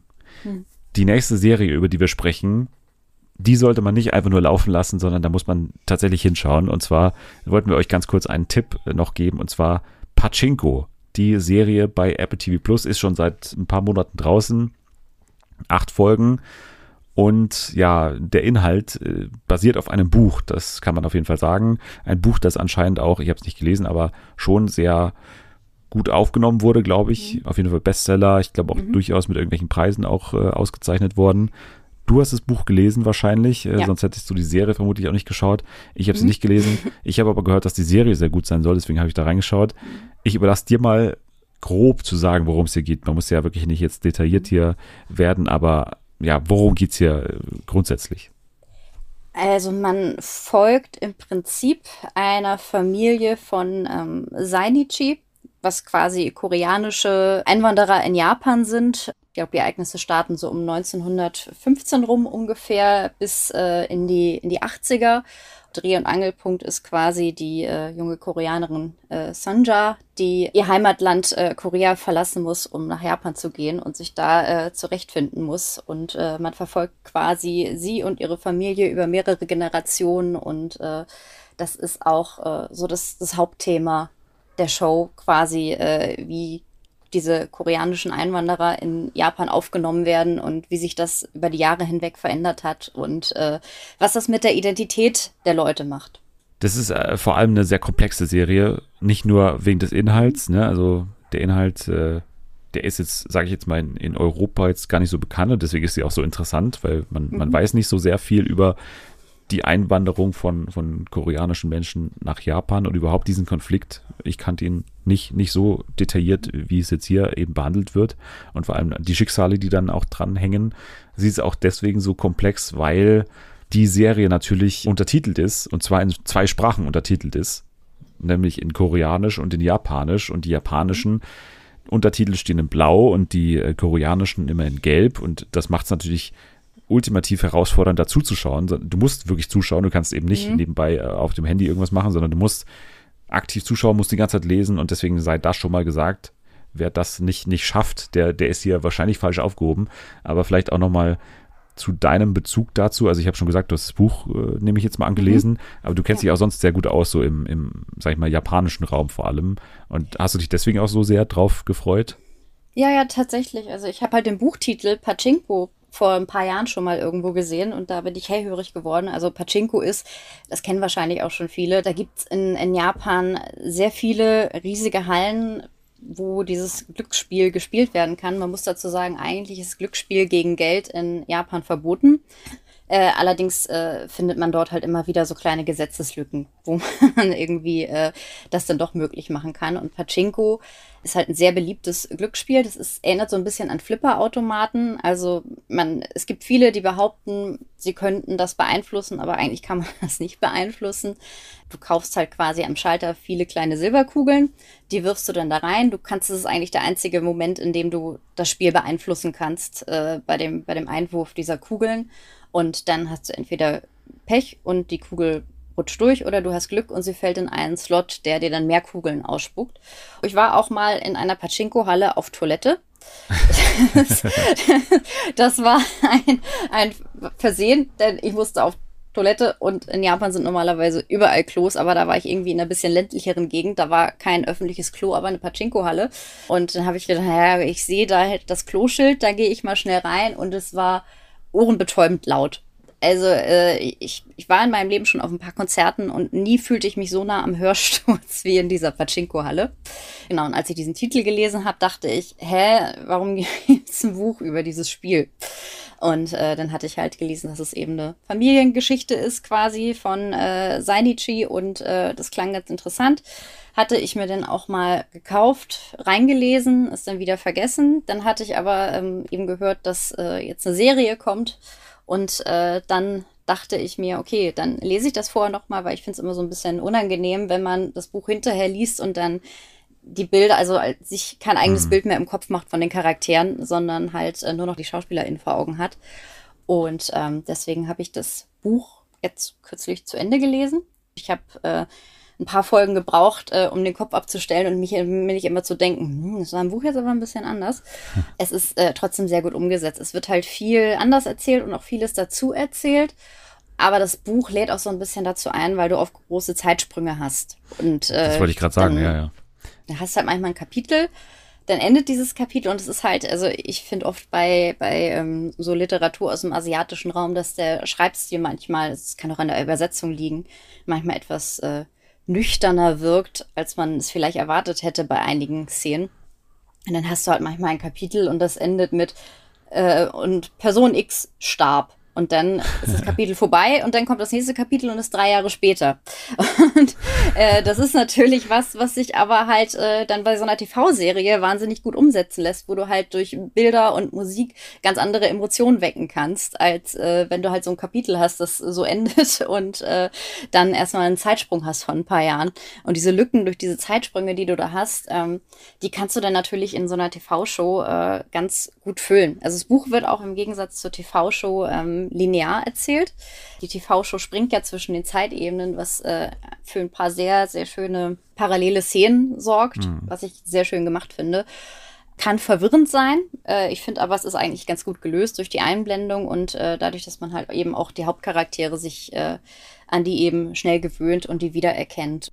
Du hast jetzt gerade viele Fragen beantwortet, die ich äh, währenddessen gehabt habe, also während ich das geschaut habe, weil das ist schon eine Serie, wo man auf jeden Fall merkt, dass es schon einen literarischen Ursprung hat. Ne? Diese ganzen Zeitsprünge, die sind mhm. einfach zu schreiben, die sind aber dann schwer umzusetzen, weil mhm. du brauchst einfach dann verschiedene SchauspielerInnen teilweise mhm. für die ganzen Personen. Ne, du brauchst ähm, jeweils dann auch immer wieder eine zeitgeschichtliche Einordnung, was ist währenddessen passiert und so. Mhm. Und, und das ist alles äh, schneller geschrieben als dann gedreht. Deswegen ähm, galt dieses Buch ja, glaube ich, auch äh, eben als nicht so gut verfilmbar. Mhm. Und äh, deswegen äh, umso krasser, dass man es gemacht hat und dass man es so gemacht hat, mit einem schon erheblichen Budget und so weiter und auch mit einem Cast, der sehr groß ist und so weiter. Mhm. Und du hast auch gesagt, dass der, der Schnitt und, und wie das Ganze alles, alles verbunden ist, quasi über mehrere mehrere Zeitebenen hinweg sehr gut funktioniert und das sehe ich auch so. Also da entstehen sehr gute Szenen und äh, wenn man dem Ganzen folgen kann, dann äh, bieten sich da schöne Momente dann auf jeden Fall. Was ich ein bisschen äh, schwierig fand, ist, dass äh, die Grundatmosphäre ein bisschen, ich weiß nicht, ob es ob es jetzt so japanisch oder koreanisch so, so typisch ist von der Atmosphäre her, aber ich fand es relativ kitschig und ich finde, dass es kitschiger war, als es sein müsste, weil ich habe ja das, ähm, das Intro so mega abgefeiert. Ich finde das Intro ja. mega geil und mhm. wenn man das Intro mit so einer typischen Folge vergleicht, dann ist der Coolness-Faktor von dem Intro auf jeden Fall höher als der Rest der, ja. der Serie. Und das habe ich nicht so ganz verbunden mhm. können. Also ich hätte mir fast eher eine, eine Serie in diesem Stil gewünscht, mhm. wie, das, wie das Intro ist, also wo Menschen einfach so tanzen und dieser, dieser Song äh, die ganze Zeit läuft. Mhm. Sowas hätte ich mir häufiger gewünscht, auf jeden Fall, weil, weil so war es sehr getragen, sage ich jetzt mal. Ja. Trotzdem immer noch mit, mit Schauwerten und mhm. so weiter und die, und die SchauspielerInnen immer noch toll, aber, aber von der Stimmung hat es mich dann manchmal so ein bisschen verloren, weil es dann auch, ja auch immer eine Stunde lang geht, eine Folge. Mhm. Und äh, das für mich dann irgendwann eintönig wurde. Aber trotzdem hat mich der Schnitt dann meistens wieder zurückgeholt und, und mhm. ich würde dann immer mit, mit schönen Szenen dann immer trotzdem noch belohnt. Ja, also äh, ich würde sagen, schau dir mal einen K-Drama an, dann findest du im Vergleich dazu äh, äh, Pachinko sehr unkitschig. K-Drama, das ist auch was äh, ein Genre, wo ich nie so richtig reingekommen bin, weil es halt doch sehr getragen ist, sage ich mal. Aber ich verstehe äh, den Punkt. Ich meine, das, das Intro ist halt äh, unantastbar, da braucht man gar nicht drüber sprechen und ich hoffe auch sehr, dass sie das in weiteren Staffeln, die zweite wurde ja bereits angekündigt und äh, die Serienmacher haben anscheinend einen Plan für vier Staffeln, sagten sie, dass man das quasi dann vielleicht immer wieder mit neuen Charakteren dann äh, nochmal so dreht. Da bin ich sehr gespannt. Aber ja, das ist vielleicht auch der größte Kritikpunkt, kann man sagen, dass die Folgen halt so lang sind, mhm. dass man da manchmal aussteigt und äh, dadurch, dass man halt immer wieder switcht, und dann öfter mal rausgerissen wird aus einer äh, Story. Also mir ging es so, ich fand einige Storylines einfach interessanter als andere. Ja. Und man muss zum Beispiel sagen, die Storyline, die jetzt in den, in den 80ern, späten 80ern spielt, die nimmt jetzt in der Serie 60 Prozent ein, würde ich sagen. Und im Buch vielleicht so 10. Mhm, okay. ich kann aber auch durchaus verstehen, warum er das so gemacht hat. Ich meine, wenn du eine Oscar-Preisträgerin im Cast hast, dann äh, willst du die auch äh, zeigen. Und vielleicht auch dadurch, dass äh, das, was in der Gegenwart erzählt wird, einfach näher dran ist an äh, dem, was wir kennen und verstehen und wissen. Und dass auch ab und zu mal Englisch gesprochen wird in den 80ern. Mhm. Und das vielleicht so ein bisschen ein äh, besser einführt. Aber ansonsten finde ich auch der Cast, ich glaube, die, die, äh, die Schauspielerin, die die äh, junge Sanja spielt, das ist ja deren erste Rolle und dafür finde ich das echt äh, super. Vor allen Dingen ja. kann ich sie und äh, Yu Yang Jan heißt sie, glaube ich, ähm, ja. auch gut zusammenbringen, so als ältere und jüngere Version. Ein paar Sachen sind auch im Gegensatz zum Buch tatsächlich ein bisschen verkitscht, muss ich sagen. Okay. Das ist vielleicht auch ein äh, Kritikpunkt. Ich probiere es spoilerfrei zu formulieren. Die erste, ähm, ich will es nicht Liebesgeschichte nennen, weil das ist es eigentlich nicht, der ja, erst der, der jungen Sanja. Ich habe halt mitbekommen, dass viele da halt äh, Shipping-Musikvideos drehen und so, während äh, ich mir denke, eigentlich ist das alles ziemlich bedenklich, was ja. da passiert, aber okay. Und im, im Buch wird es auch äh, so dargestellt, dass es nicht unbedingt okay ist, aber ich glaube, das liegt auch daran, dass ähm, der ähm, koreanische Schauspieler Lee, ähm, ich kenne seinen Nachnamen jetzt nicht genau, der, aber Lee Min Ho. Ist, Lee Min Ho, der ist in Korea ja ein Superstar und äh, dass man dem vielleicht ein bisschen mehr Raum und ein äh, bisschen mehr äh, geben wollte, damit man auch eben die Personen, die nur für ihn mhm. einschalten, äh, erfreuen kann. Ja, absolut. Also ich würde es fast damit schon äh, belassen. Also wenn man dann sagt, äh, Untertitel sind nichts für mich, dann kann man gleich abhaken. Aber ansonsten kann man eigentlich nur äh, dazu raten, das sich mal anzuschauen, weil es eben schon, schon was anderes ist. Also es ist ja auch nicht nur schlecht, wenn man jetzt sagt, ein anderer eine andere Tonalität so, weil, ne, wann bekommt man schon mal so eine anscheinend eben atmosphärisch, koreanisch, japanisch angehauchte Geschichte? Kann man sich deswegen auch mal anschauen und äh, wie gesagt, äh, darstellerisch und, und auch wie das gedreht ist, was man da für Bilder bekommt und so, ja. das ist schon, äh, ist schon echt sehr, sehr gut. Ist schon sehr, es sehr ist auch visuell einfach eine schön anzusehende ja. Serie und äh, vielleicht kann man das ja so ein bisschen auch genießen. Also ich habe auch gesehen, es gibt, glaube ich, auch eine komplett englisch synchronisierte Version. Ich finde, da geht viel verloren. Gerade auch, weil man bei den äh, Szenen, die äh, in den 80ern spielen, halt auch manchmal die beiden Sprachen so ein bisschen gemischt werden, was äh, vielleicht äh, ganz interessant ist, so aus, aus kulturellem Background her, was mit den Personen passiert. Aber wenn man damit nichts anfangen kann und sich aber denkt, das interessiert mich, kann man es ja vielleicht trotzdem mal probieren mit der englischen Synchro. Also acht Folgen Apple TV Plus, haben wir vielleicht noch nicht gesagt, äh, mhm. anschauen. Und wenn es einem zu, zu krass ist, dann immer zwischendrin einfach äh, eine Folge von den Dinos äh, laufen lassen, die wir beim letzten Mal besprochen haben. Ja. Das geht auch, das geht auch. Mhm. Ja, wir bleiben im Serienuniversum. Äh, wir melden uns gleich wieder Du machst dich schon mal innerlich bereit für deinen ersten Auftritt hier beim Quiz auf Speed. Also schon mal Nein. ein bisschen trainieren und so weiter. Äh, du bleibst sitzen. Wir gehen jetzt aber in der Zwischenzeit zu Better Call Saul beziehungsweise zu Breaking Bad. Das ist in dieser Folge sehr schwimmen die Grenzen. Von daher Sei gespannt, was äh, Nathalie, Jule und ich zu sagen haben. Jetzt beim Podcast im Podcast äh, Better Call Saul bei Fernsehen für alle.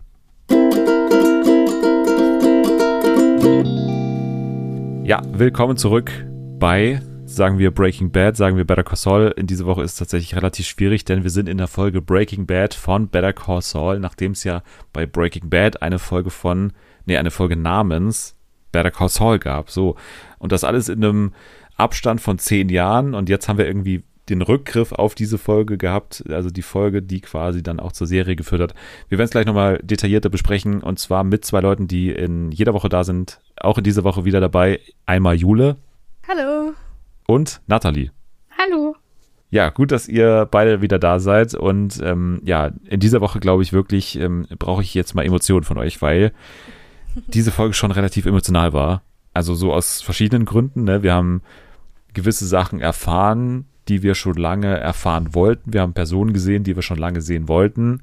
Wie hat das euch jetzt so zurückgelassen? Weil das war ja schon wirklich eine Folge mit vielen Szenen, auf die man so irgendwie ewig hingearbeitet hat. Also für mich hat es sich angefühlt wie eine komplette emotionale Achterbahnfahrt. Also ich hatte sehr schöne Szenen, wo ich mich ultra gefreut habe, wie zum Beispiel die mit Walter und Jesse, auf die man ja schon so richtig dann drauf gewartet hat, dass die beiden endlich äh, auftauchen werden. Aber auch Szenen, die mich emotional komplett zerstört haben, wie zum Beispiel die Szene mit ähm, Kim, wo er Kim angerufen hat oder auch generell das Ende, wo er sich entscheidet, doch reinzugehen, dort in das Haus. Ja. Also ich fand es auch mega aufregend. Ich musste auch mehrmals auf Pause weinen? drücken. Nein. du weinen? Nein, ich musste nicht weinen, sondern ich musste auf Pause drücken, weil ich mich manchmal so gefreut habe. Und dann hatte ich Angst, dass ich einfach was verpasse oder was vom Dialog nicht mitbekomme. Und ja, wie Jule schon gesagt hat, es war einfach alles dabei, worauf man gewartet hat, aber auch super vieles, womit ich überhaupt nicht gerechnet hätte. Also zum Beispiel auch alleine, dass wir quasi noch ein Telefonat zwischen Francesca und Jean bekommen. Daran hätte, glaube keiner von uns gedacht. Und dann ist es aber so aus dem Nichts passiert naja, ne, also das war ja ein Telefonat, was wir quasi schon wussten, dass es passieren würde. Ne? Es war ja dieser von Quite a Right äh, quasi ins Leben gerufene Plan, den Saul ja quasi hatte, ne? Also dass er ja mhm. dieses Telefonat äh, so angekündigt hat, dass es da irgendwie an seinem Geburtstag ein Telefonat gibt, an das ähm, Francesca denken soll. Man wusste bloß nicht mit wem oder wer da anruft. Ja. Tatsächlich war es dann er, also Gene, der dann quasi mit Francesca telefoniert und was in diesem Telefonat passiert ist, ist ja auch äh, schon, also es war eigentlich nicht so krass, wie man dachte, weil eigentlich ging es ja nur darum, dass Gene quasi sich irgendwie so rückversichert, wie es denn jetzt gerade so in Albuquerque abgeht, was da gerade abgeht und, und wie es um ihn steht und vor allem um seine Art der Verfolgung quasi, also ob er noch irgendwie gesucht wird, wie, wie die Situation einfach dort ist es war eigentlich relativ traurig, fand ich auch so ein bisschen, weil ja. Jean ja auch sehr einsam ist und äh, man schon in diesem Telefonat gemerkt hat, okay, Francesca hat nicht so wirklich Bock auf ihn, die hatte noch nie so richtig Bock auf ihn, muss man sagen, aber in diesem Telefonat halt noch weniger. Er hat so versucht, dieses Telefonat immer weiter in die Länge zu ziehen und hat einfach so random Leute so abgefragt, ne, wir wissen jetzt, was mit Huel passiert ist, wir wissen, ja, ne, wir haben sogar äh, QB äh, erwähnt bekommen, der ja bisher noch nicht leider aufgetreten ist und wohl auch nicht auftreten wird, weil Bill Burr noch nie, ähm, äh, er hatte noch nie Zeit dafür. Wir haben auch ein bisschen Skylar sogar erfahren, wie es da weiterging. Äh, Ira und so, diese ganzen Charaktere, die wir irgendwie so kennengelernt haben, haben wir nochmal so ein bisschen Closure bekommen. Wir haben sogar Bill, ne? Bill hat sogar, äh, also Bill Oakley, einer meiner Lieblingsnebencharaktere, hat eine, quasi ein Ende bekommen. Weiß nicht, ob das ultimative Ende ist. Ich kann mir durchaus vorstellen, dass er nochmal auftritt. Aber das war schon so ein Telefonat, was für mich so einen eher traurigen Eindruck dann gemacht hat von, von Jean, wie eigentlich die komplette Folge so ein bisschen, oder? Ja, auf jeden Fall. Vor allem hat man halt auch gemerkt, dass, also Francesca, die hat ja auch irgendwie so mit sich gehadert und hat dann so überlegt, ja gut, legst du jetzt halt einfach auf oder sagst du ihm doch noch, dass Kim angerufen hat und dann hatte sie wahrscheinlich doch irgendwie so ein bisschen Mitleid mit ihm nach diesem Anruf mit Kim, der ja anscheinend sehr negativ für ihn gelaufen ist, hat er dann ja beschlossen, obwohl er, wie wir aus Francescas Anruf wissen, eigentlich jetzt nicht unbedingt Geld braucht, weil er hatte immer noch diese Diamanten in seinem kleinen Kästchen da, ne, in seiner Band-Aid-Box. Aber er beschließt trotzdem, dass er jetzt weiter Leute übers Ohr hauen will und geht nochmal zu Jeff und hat dann dieses ähm, mal wieder sehr elaborate Scheme, ne, also wo er da irgendwie Typen an der Bar quasi besoffen macht. Also es ist schon eine, eine Verarsche, die jetzt schon einen gewissen Schaden verursacht und dann natürlich ultimativ ne, bei einem Typen endet, der halt Krebs hat und was er dann bei diesem einen Freund von Jeff dafür sorgt, dass er das nicht machen will. Aber Gene geht dann am Ende der Folge ins Haus von diesem Typen und bricht ein. Wie habt ihr das gedeutet so in seiner Entwicklung? Also ist er jetzt quasi verrückt geworden? Hat er irgendein Ziel dabei? Will er vielleicht sogar gefasst werden? Es gibt ja mehrere Arten, wie man dieses Ende jetzt irgendwie interpretieren kann. Also in der letzten Folge hatte ich ja mehr so das Gefühl, dass das wieder dieses typische Jimmy-Verhalten war, einfach jemanden zu verarschen, wo jetzt nicht unbedingt viel Negativität rumkommt. Und jetzt in der Folge hatte ich das Gefühl, dass er wieder so langsam in die alten Muster verfällt. Gerade auch, weil er ja zu Saul wurde, weil er von Kim verlassen wurde und jetzt wurde er wieder von Kim rejected. Und äh, dann ist er wieder die alten Muster verfallen. Auch gerade, dass ihn das auch. Ich hatte so gehofft bei diesem Mann, als er gesagt hat, ja, ich habe Krebs. Und ich hatte so gehofft, dass es so ein bisschen sein Weckruf ist, okay, ich höre jetzt auf, das ist zu viel. Und er hat es einfach nicht gemacht und hat immer weitergemacht, auch gerade, denke ich mal, weil er, weil ja Walter ja auch Krebs hatte und deswegen er meinte, es macht keinen Unterschied, ob jetzt ähm, jemand Krebs hat, der kann immer noch ein schlechter Mensch sein. Und ich weiß auch nicht genau, in welche Richtung es geht. Also er wird einfach immer verrückter und äh, ich habe Angst, was in der nächsten Folge passieren wird. Ähm, ja, vielleicht will er erwischt werden, weil ich weiß es nicht, weil ich glaube, bei ihm ist so sein Leben, er hat einfach gar nichts mehr. Also er hatte den ja. Streit jetzt nochmal mit Kim und ich glaube, er hat jetzt die Entscheidung, ja, ein belangloses Leben zu wählen, was total bedeutungslos ist und dann dieses andere Leben, was ihm so ein bisschen Drive gibt und so ein bisschen, ja, Feuer in ihm facht und dann, und obwohl es gefährlich ist und ich denke mal, den Weg hat er jetzt entschieden. Ja, ich habe irgendwie auch das Gefühl, also, na gut, wenn er gefasst werden wollen würde, dann könnte man vielleicht auch sagen, ja, wieso hat er sich nicht gestellt oder so, aber das würde ja dann auch nicht zu ihm passen, dass er irgendwie von selber aufgibt oder einlenkt und ich habe auch irgendwie schon eher das Gefühl, dass er das dann in Kauf nehmen würde, gefasst zu werden, aber dafür hat er dann noch mal so eine so eine große Aktion gestartet. Ja, also ich würde auch eher sagen, dass es so ein bisschen unhinged ist. Also ich glaube nicht, dass es geplant ist, weil es könnte auch wieder so ein Scheme sein, ne, dass er jetzt mhm. gefasst werden will, da vielleicht irgendwie wieder die Aufmerksamkeit von Kim dadurch gewinnen will oder so.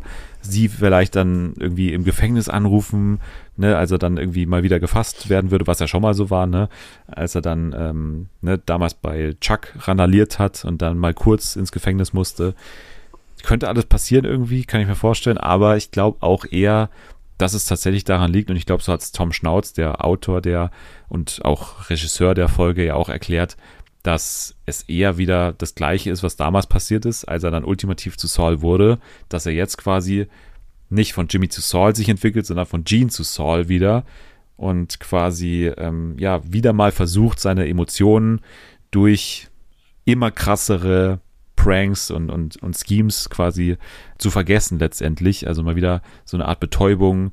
Seine Art von Alkohol sind eben diese krassen Pranks oder Schemes und, und Leute übers Ohr zu hauen. Und jetzt würde er halt immer wirklich anhinscht. Also jetzt bricht er tatsächlich ein, was ja überhaupt nicht sein Ding ist normalerweise, sowas Plumpes zu tun, ja. als einfach so einen Stein zu nehmen und dann einfach diese Scheibe zu zerbrechen. Also fand ich schon relativ krass. Und ich habe ja dieses Ende wirklich geliebt. Ich habe es ja wirklich äh, tausendmal angeschaut, wie das geil geschnitten ist mit dieser Tür, ne?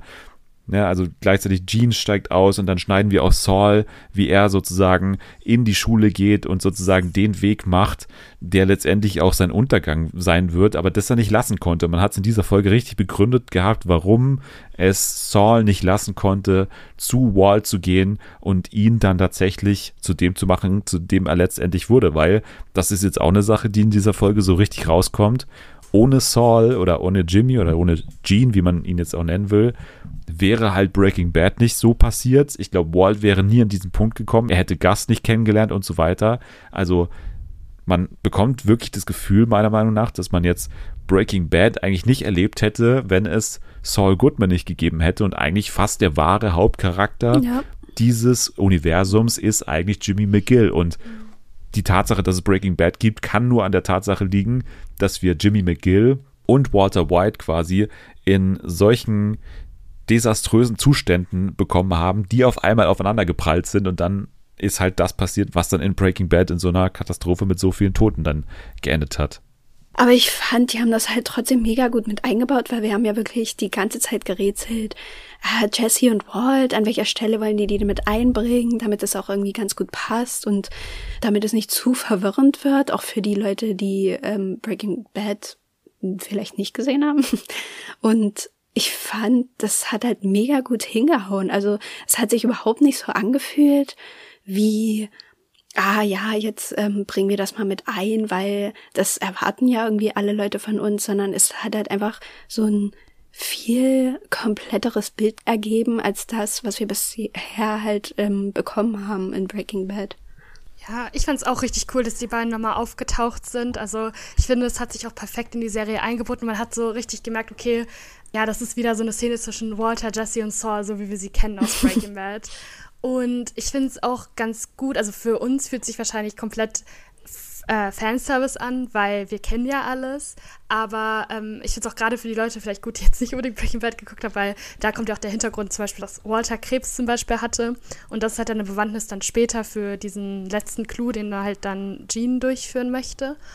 Und ich fand auch diesen einen Shot halt mega cool, da wo ähm, Jimmy da bei diesem, bei seinem Grab ist, was äh, Walter und Jesse für ihn geschaufelt haben und man dann direkt dann diesen ja. Übergang bekommen hat, äh, wo Jean dann in seinem Bett liegt. Also das war richtig schön, das war richtig cool. Ja, Gänsehaut, ne? Also ja. wie quasi dieses äh, Grab, was die beiden ihm gegraben haben, dann auch letztendlich sein ja. Tod wurde, letztendlich. Also, wenn man mal jetzt sagt, dass das Ende von Saul und dieses ganze Breaking Bad Ende dann natürlich auch irgendwo das Ende von Jimmy McGill als irgendwie anständigem oder einigermaßen anständigem Bürger war, dann muss man sagen, hat das Ganze da wirklich seinen Anfang genommen und ich fand es auch mega schlau, mal wieder. Also die Art und Weise, wie Krebs quasi eine Rolle gespielt hat, dann in der Gene Story.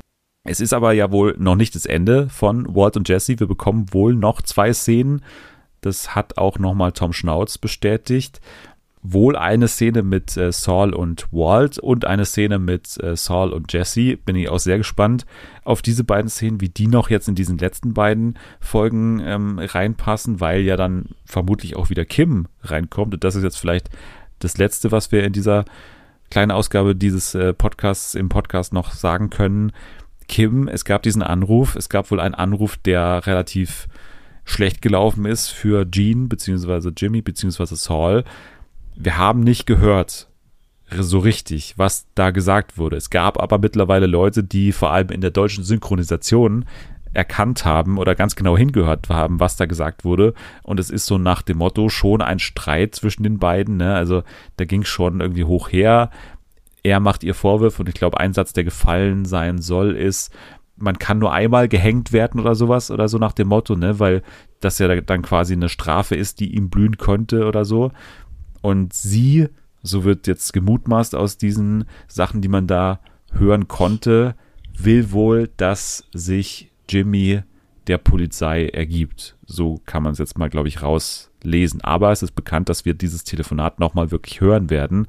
Und meine Vermutung ist, dass wir in der nächsten Folge, die ja Waterworks heißt, Kims Side der Geschichte sozusagen hören und dann wir quasi mit ihr erstmal so in die Vergangenheit gehen und quasi an den Punkt der Trennung gehen und mit ihr so ein bisschen die letzten Jahre ihres Lebens so ein bisschen nachzeichnen. So tippe ich. Was, was denkt ihr? Ja, ja das glaube ich allerdings auch. Also es wäre auch irgendwie komisch, wenn die das mit diesem Anruf halt einfach nur so ja, zu stilistischen Zwecken irgendwie gemacht hätten, weil normalerweise ist das ja überhaupt nicht so das Ding, wenn man da irgendwas hat, ähm, ja, wie so ein Telefonat, was man eben nicht richtig versteht, dann konnte man sich eigentlich immer darauf einstellen, dass es zu einem späteren Zeitpunkt irgendwie nochmal aufgegriffen wird und dann, ja, erfährt man eben genau, worum es da ging.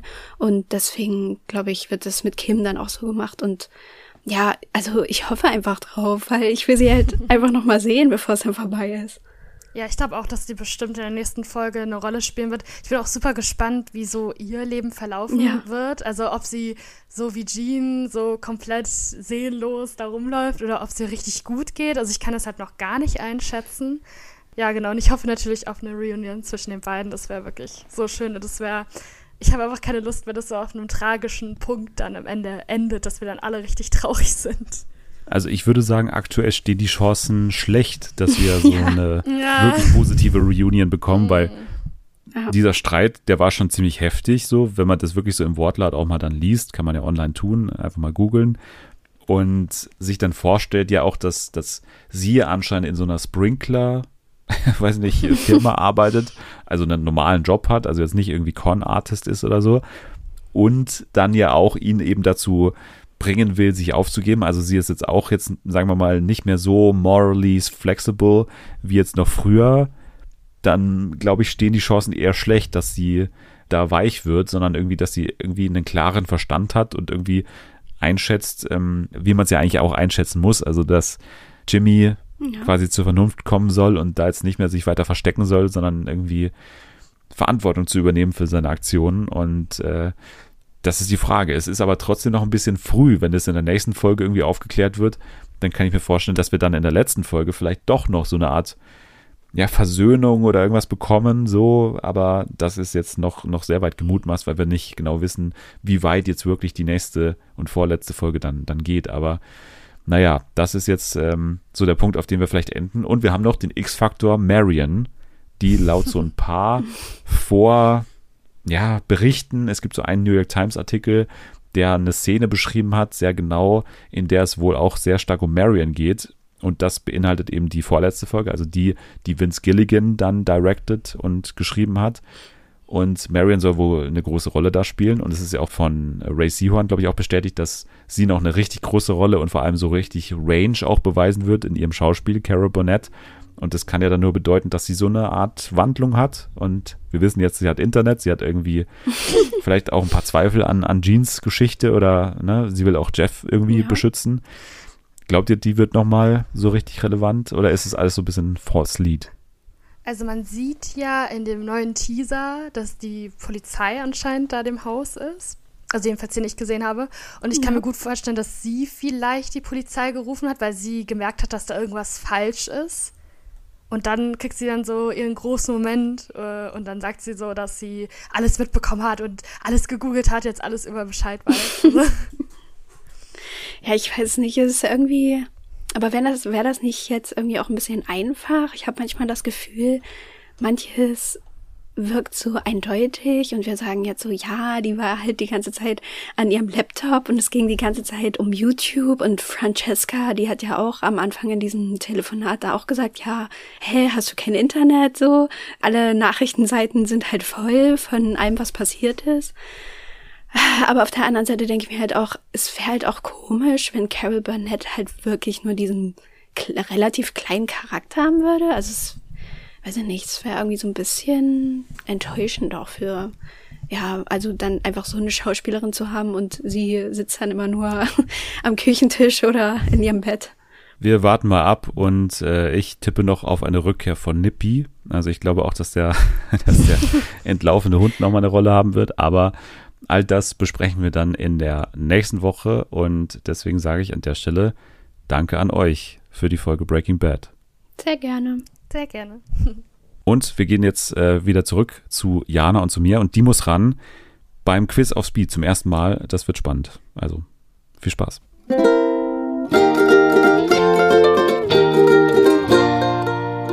So, wir sind wieder da, Jana und ich, und es geht weiter in unsere Spielecke und in eine, die in, ja schon mit, mit Schweiß, glaube ich, äh, ausgestattet ist und, und mit einigem Schweiß verbunden ist, denn wir gehen zum Quiz auf Speed, das äh, auf jeden Fall ein gefürchtetes Spiel ist hier in diesem Podcast. Äh, ich habe es Jana mhm. äh, schon überbracht, die Hiobs-Botschaft, dass sie heute ran mhm. äh, muss und, und da kam gleich mal ein, ja, ein, ein lauter Schrei habe ich äh, über meine Kopfhörer vernommen und, und äh, du bist auf jeden Fall aufgeregt. Also zufälligerweise habe ich genau jetzt einen dringenden Termin und muss leider gehen. Sowas aber auch. Äh, ja, man, man, denkt sich ja immer, wenn man, wenn man die Fragen hört, die andere gestellt bekommen, das, äh, das klingt machbar. Das könnte ich auch schaffen, aber wenn man dann in dieser Situation sitzt, dann äh, fällt dann doch bestimmt vieles nicht ein. Deswegen starten wir gleich rein. Äh, es geht auch für dich um zwei Minuten, in denen du jetzt reihenweise Fragen gestellt bekommst. Das sind mhm. einfache Fragen, die meistens sich um das Thema Fernsehen drehen, aber dann mittendrin mhm. eben auch Fragen, die äh, nicht mit diesem Thema zu tun haben. Ich glaube, das, das, ist das Gemeine daran, dass genau. man innerlich äh, sich denkt, so, nächste Fernsehfrage und dann kommt auf einmal, äh, weiß ich nicht, wie, wie hieß der dritte Präsident der Vereinigten Staaten? Und man sich denkt, hä? Nenne einen Baum oder nenne ein Öl, ist immer noch meine Lieblingsfrage. Frage. Aber ähm, genau, also. Ja, da sind wir ja jetzt durch die Sonnenblumenölkrise stark geprägt. Absolut. Also das dürftest du alles hinkriegen. Ich habe da keine mhm. Zweifel, dass du das äh, nicht gut hinkriegen wirst. Äh, Anni ist die einzige, die bisher in dieser Staffel mhm. vorgelegt hat mit einer guten Leistung, mit zehn richtigen Antworten. Aber ich glaube, damals die Siegerin Selma hatte zwölf oder dreizehn oder so um den Dreh. Übrigens gleich äh, auf dem gleichen Platz Natalie, das habe ich noch vergessen zu sagen. Mhm. Natalie und Selma waren beide auf, auf Platz 1. Aber ähm, genau, also es geht durchaus noch mehr, es ist noch Luft nach oben und ich bin gespannt, ob du es hinkriegst, äh, da vielleicht drüber darf zu ich, gehen. Darf ich weiter sagen, wenn, äh, wenn mir eine Frage nicht zu wenn Genau, du darfst Frage weiter meine sagen, persönlichen Gefühle verletzt. Wie immer, wie immer der Hinweis, mhm. nicht so oft bitte weiter sagen, weil mhm. ich habe nicht unendlich viele Fragen vorbereitet. Also okay. äh, gerne beantworten und die sind nicht schwer, wie immer, sage ich das, mhm. aber naja. Das haben schon viele gesagt. Genau. Dann äh, bist du bereit? Ja. Die Zeit beginnt zu laufen, sobald ich die erste Frage gestellt habe. Okay? Mhm. Okay. Ja. Dann geht's jetzt los. Mit welchem Titel kam die Sat1-Show Paar Wars in diesem Jahr zurück? Ähm, Love, nee, Paar Love. Richtig. Mhm. Durch welche Show wurde Mike Singer bekannt? Ähm, The Voice Kids. Richtig. Wie heißt die neue Kabel 1-Sendung? Die Schrebergärtner, Sandman und? Trophäen. Richtig. Welcher Sportmoderator machte jahrelang Werbung für Paulana und erzählte Geschichten aus dem Paulanergarten? Weiter. Waldi Hartmann. Welche Farbvariante des Stabilo-Textmarkers hat sich über die Jahre am besten verkauft? Gelb. Richtig. Wer war das Nilpferd bei The Mars Singer? Ähm, Nelson Müller. Richtig. Wie heißt die Scripted Reality Show mit Ingo Lenzen, die seit 2020 in Sat 1 zu sehen ist? Lenzen und Partner. Falsch, Lenzen übernimmt. In welchem. Land produzierte das Sommerhaus der Stars seine ersten Staffeln? Portugal. Richtig. Wer bildete jahrelang ein unschlagbares Nachrichtenduo? Klaus Kleber und? Äh, Gundula Gause. Richtig. Welchen legendären TV-Kommissar verkörperte Peter Falk? Ähm, Columbo. Richtig. Welche Farben hat die norwegische Flagge? Ähm, Blau, Weiß, Rot. Richtig. Welcher Moderator gilt als Nachfolger von Carmen Nebel am Samstagabend bei Z beim ZDF? Weiter. Giovanni Zarella. Welche beliebte App verwandelte das erste in eine Vorabend-Quiz-Show? Ähm, gefragt, gejagt? Quizduell. Nee, Quizduell, scheiße. Wie heißt Chandler aus Friends mit Nachnamen? Bing. Richtig. Welche zwei Popmusikerinnen küsste Madonna auf den VMAs 2003? Britney Spears und Christina Aguilera. Richtig. Wen verkörperte Martin Schneider in der RTL-Show Big Performance? Ähm, ähm, Mick Jagger. Richtig. Wie viele Stunden haben vier Tage? Äh, oh Gott. Ähm, 108. Nee, Quatsch, 116. Äh, recht, Scheiße, äh, nein. äh, nee, Das falsch. ist falsch, das ist Äh, falsch. welcher Promi bastelte bei Promi Big Brother die Papiertüte Rudi? Ähm, ähm, Nino D'Angelo. Richtig. Welcher äh, Moderator pr prä präsentierte zur Bundestagswahl 2017 die Show Ein Mann, eine Wahl? Jetzt ist aus. Ja. Das hätte ich auch nicht gewusst. Äh, Klaas wäre es gewesen. ah, okay, okay. Ja. Also, wenn ich äh, das richtig zusammengezählt habe, Jana, dann kommst du auf 13 richtige Antworten. Und das ist ein, wie ich ja davor schon gesagt habe, ein, ein gutes Ergebnis. Wenn wir das im Vergleich setzen mit, mit Selma und Nathalie im vergangenen Jahr, dann muss man sagen, gut. Ja, ja ich, Brett. ich hab's, ich hab's mir jetzt schlimmer vorgestellt. Zum Glück nicht noch mehr Rechenaufgaben oder, oder Geografiefragen oder so. Ja, also Norwegen hast du richtig gemacht, ist ja Flaggenkunde, ne? aber das äh, war schon eine gute Leistung. Also Respekt. Und du gehst hier mit 13 in Führung, setzt dich vor Anni und äh, wir haben aber noch einen ganzen Cast, der hier ran muss. Also Nathalie, Selma, Jana, die werden alle noch äh, ran müssen. Jule hat sich auch schon angekündigt, die will auch antreten. Also ähm, da wird noch einiges passieren und äh, ich bin gespannt, wie viel da noch möglich ist. Du hast schon sehr viele richtige Antworten gegeben. Da waren nur, glaube ich, drei, vier, fünf Fehler dabei und da ist jetzt nicht mehr so viel Potenzial nach oben, glaube ich, bei diesen zwei Minuten, aber es ist, glaube ich, noch möglich, da drüber zu gehen. Ja, ja, ich, ich bin gespannt, äh, wer, wer das toppen wird und äh, es könnte gut sein, dass das auch noch passiert. Aber im Ja. Moment bin ich noch zufrieden. Wir können dich auf jeden Fall äh, gerne abonnieren, wenn man weiter so geballtes und so schnelles TV-Wissen äh, braucht, dann kann man das nämlich finden bei Twitter zum Beispiel, unter welchem Handle oder bei Instagram. Äh, genau, wenn ihr Fragen zum TV-Geschehen habt und eine superschnelle Antwort benötigt, dann schreibt mir unter Petit Krack äh, bei Twitter oder Instagram, aber äh, wenn ihr Pech habt, landet ihr im Spam-Ordner und werdet nie eine Antwort bekommen. Ja, das, das kann immer passieren, ne? aber die Fernsehen für alle HörerInnen, die, äh, die sind natürlich kein Spam, sondern die dürfen uns auch gerne schreiben bei Fernsehen für alle Instagram oder bei, bei Twitter, mir oder bei dem Podcast at FernsehenFA kann man alles machen. Viel wichtiger ist aber trotzdem, dass ihr weiterhin fünf Sterne gerne gebt bei Apple Podcasts oder bei Spotify. Das hilft uns äh, extrem weiter. Das äh, belebt den Algorithmus. Der Algorithmus äh, liebt uns dann und schlägt das auch anderen Leuten vor, die dann auf einmal hier mitten in so eine Sendung reingeworfen werden, wo man am Ende ein nervenaufreibendes Spiel bestreiten muss. Also von der Hörerin wirst du hier auch Rückzug zur äh, Mitteilnehmerin. Also das kann alles noch passieren. Ihr könnt vielleicht noch in die laufende Staffel eingreifen von, vom Quiz aus Speed. Hier sind die Hierarchien noch flach. Absolut. Äh, absolut. Äh, genau, ich sag äh, danke fürs Dabeisein an, an dich, Jana. Danke für die Einladung, wie immer sehr schön. Und bis zum auch. nächsten Mal. Ja, bis zum nächsten Mal. Nächste Woche dann, ja, mal schauen. Are You the One? Princess Charming. Ist, glaube ich, Finale nächste Woche sogar. Deswegen werden wir da bestimmt irgendwie drauf eingehen. Better Call Saul geht in die vorletzte Folge. Und äh, Paper Girls äh, wollen wir auch noch gucken irgendwann. Vielleicht auch wir, Jana. Mal schauen. Ihr könnt äh, jetzt schon mal abschalten. Wir rechnen jetzt erstmal nochmal nach, wie viele Stunden nochmal ein Tag hat. Bis dann. Tschüss. Und tschüss.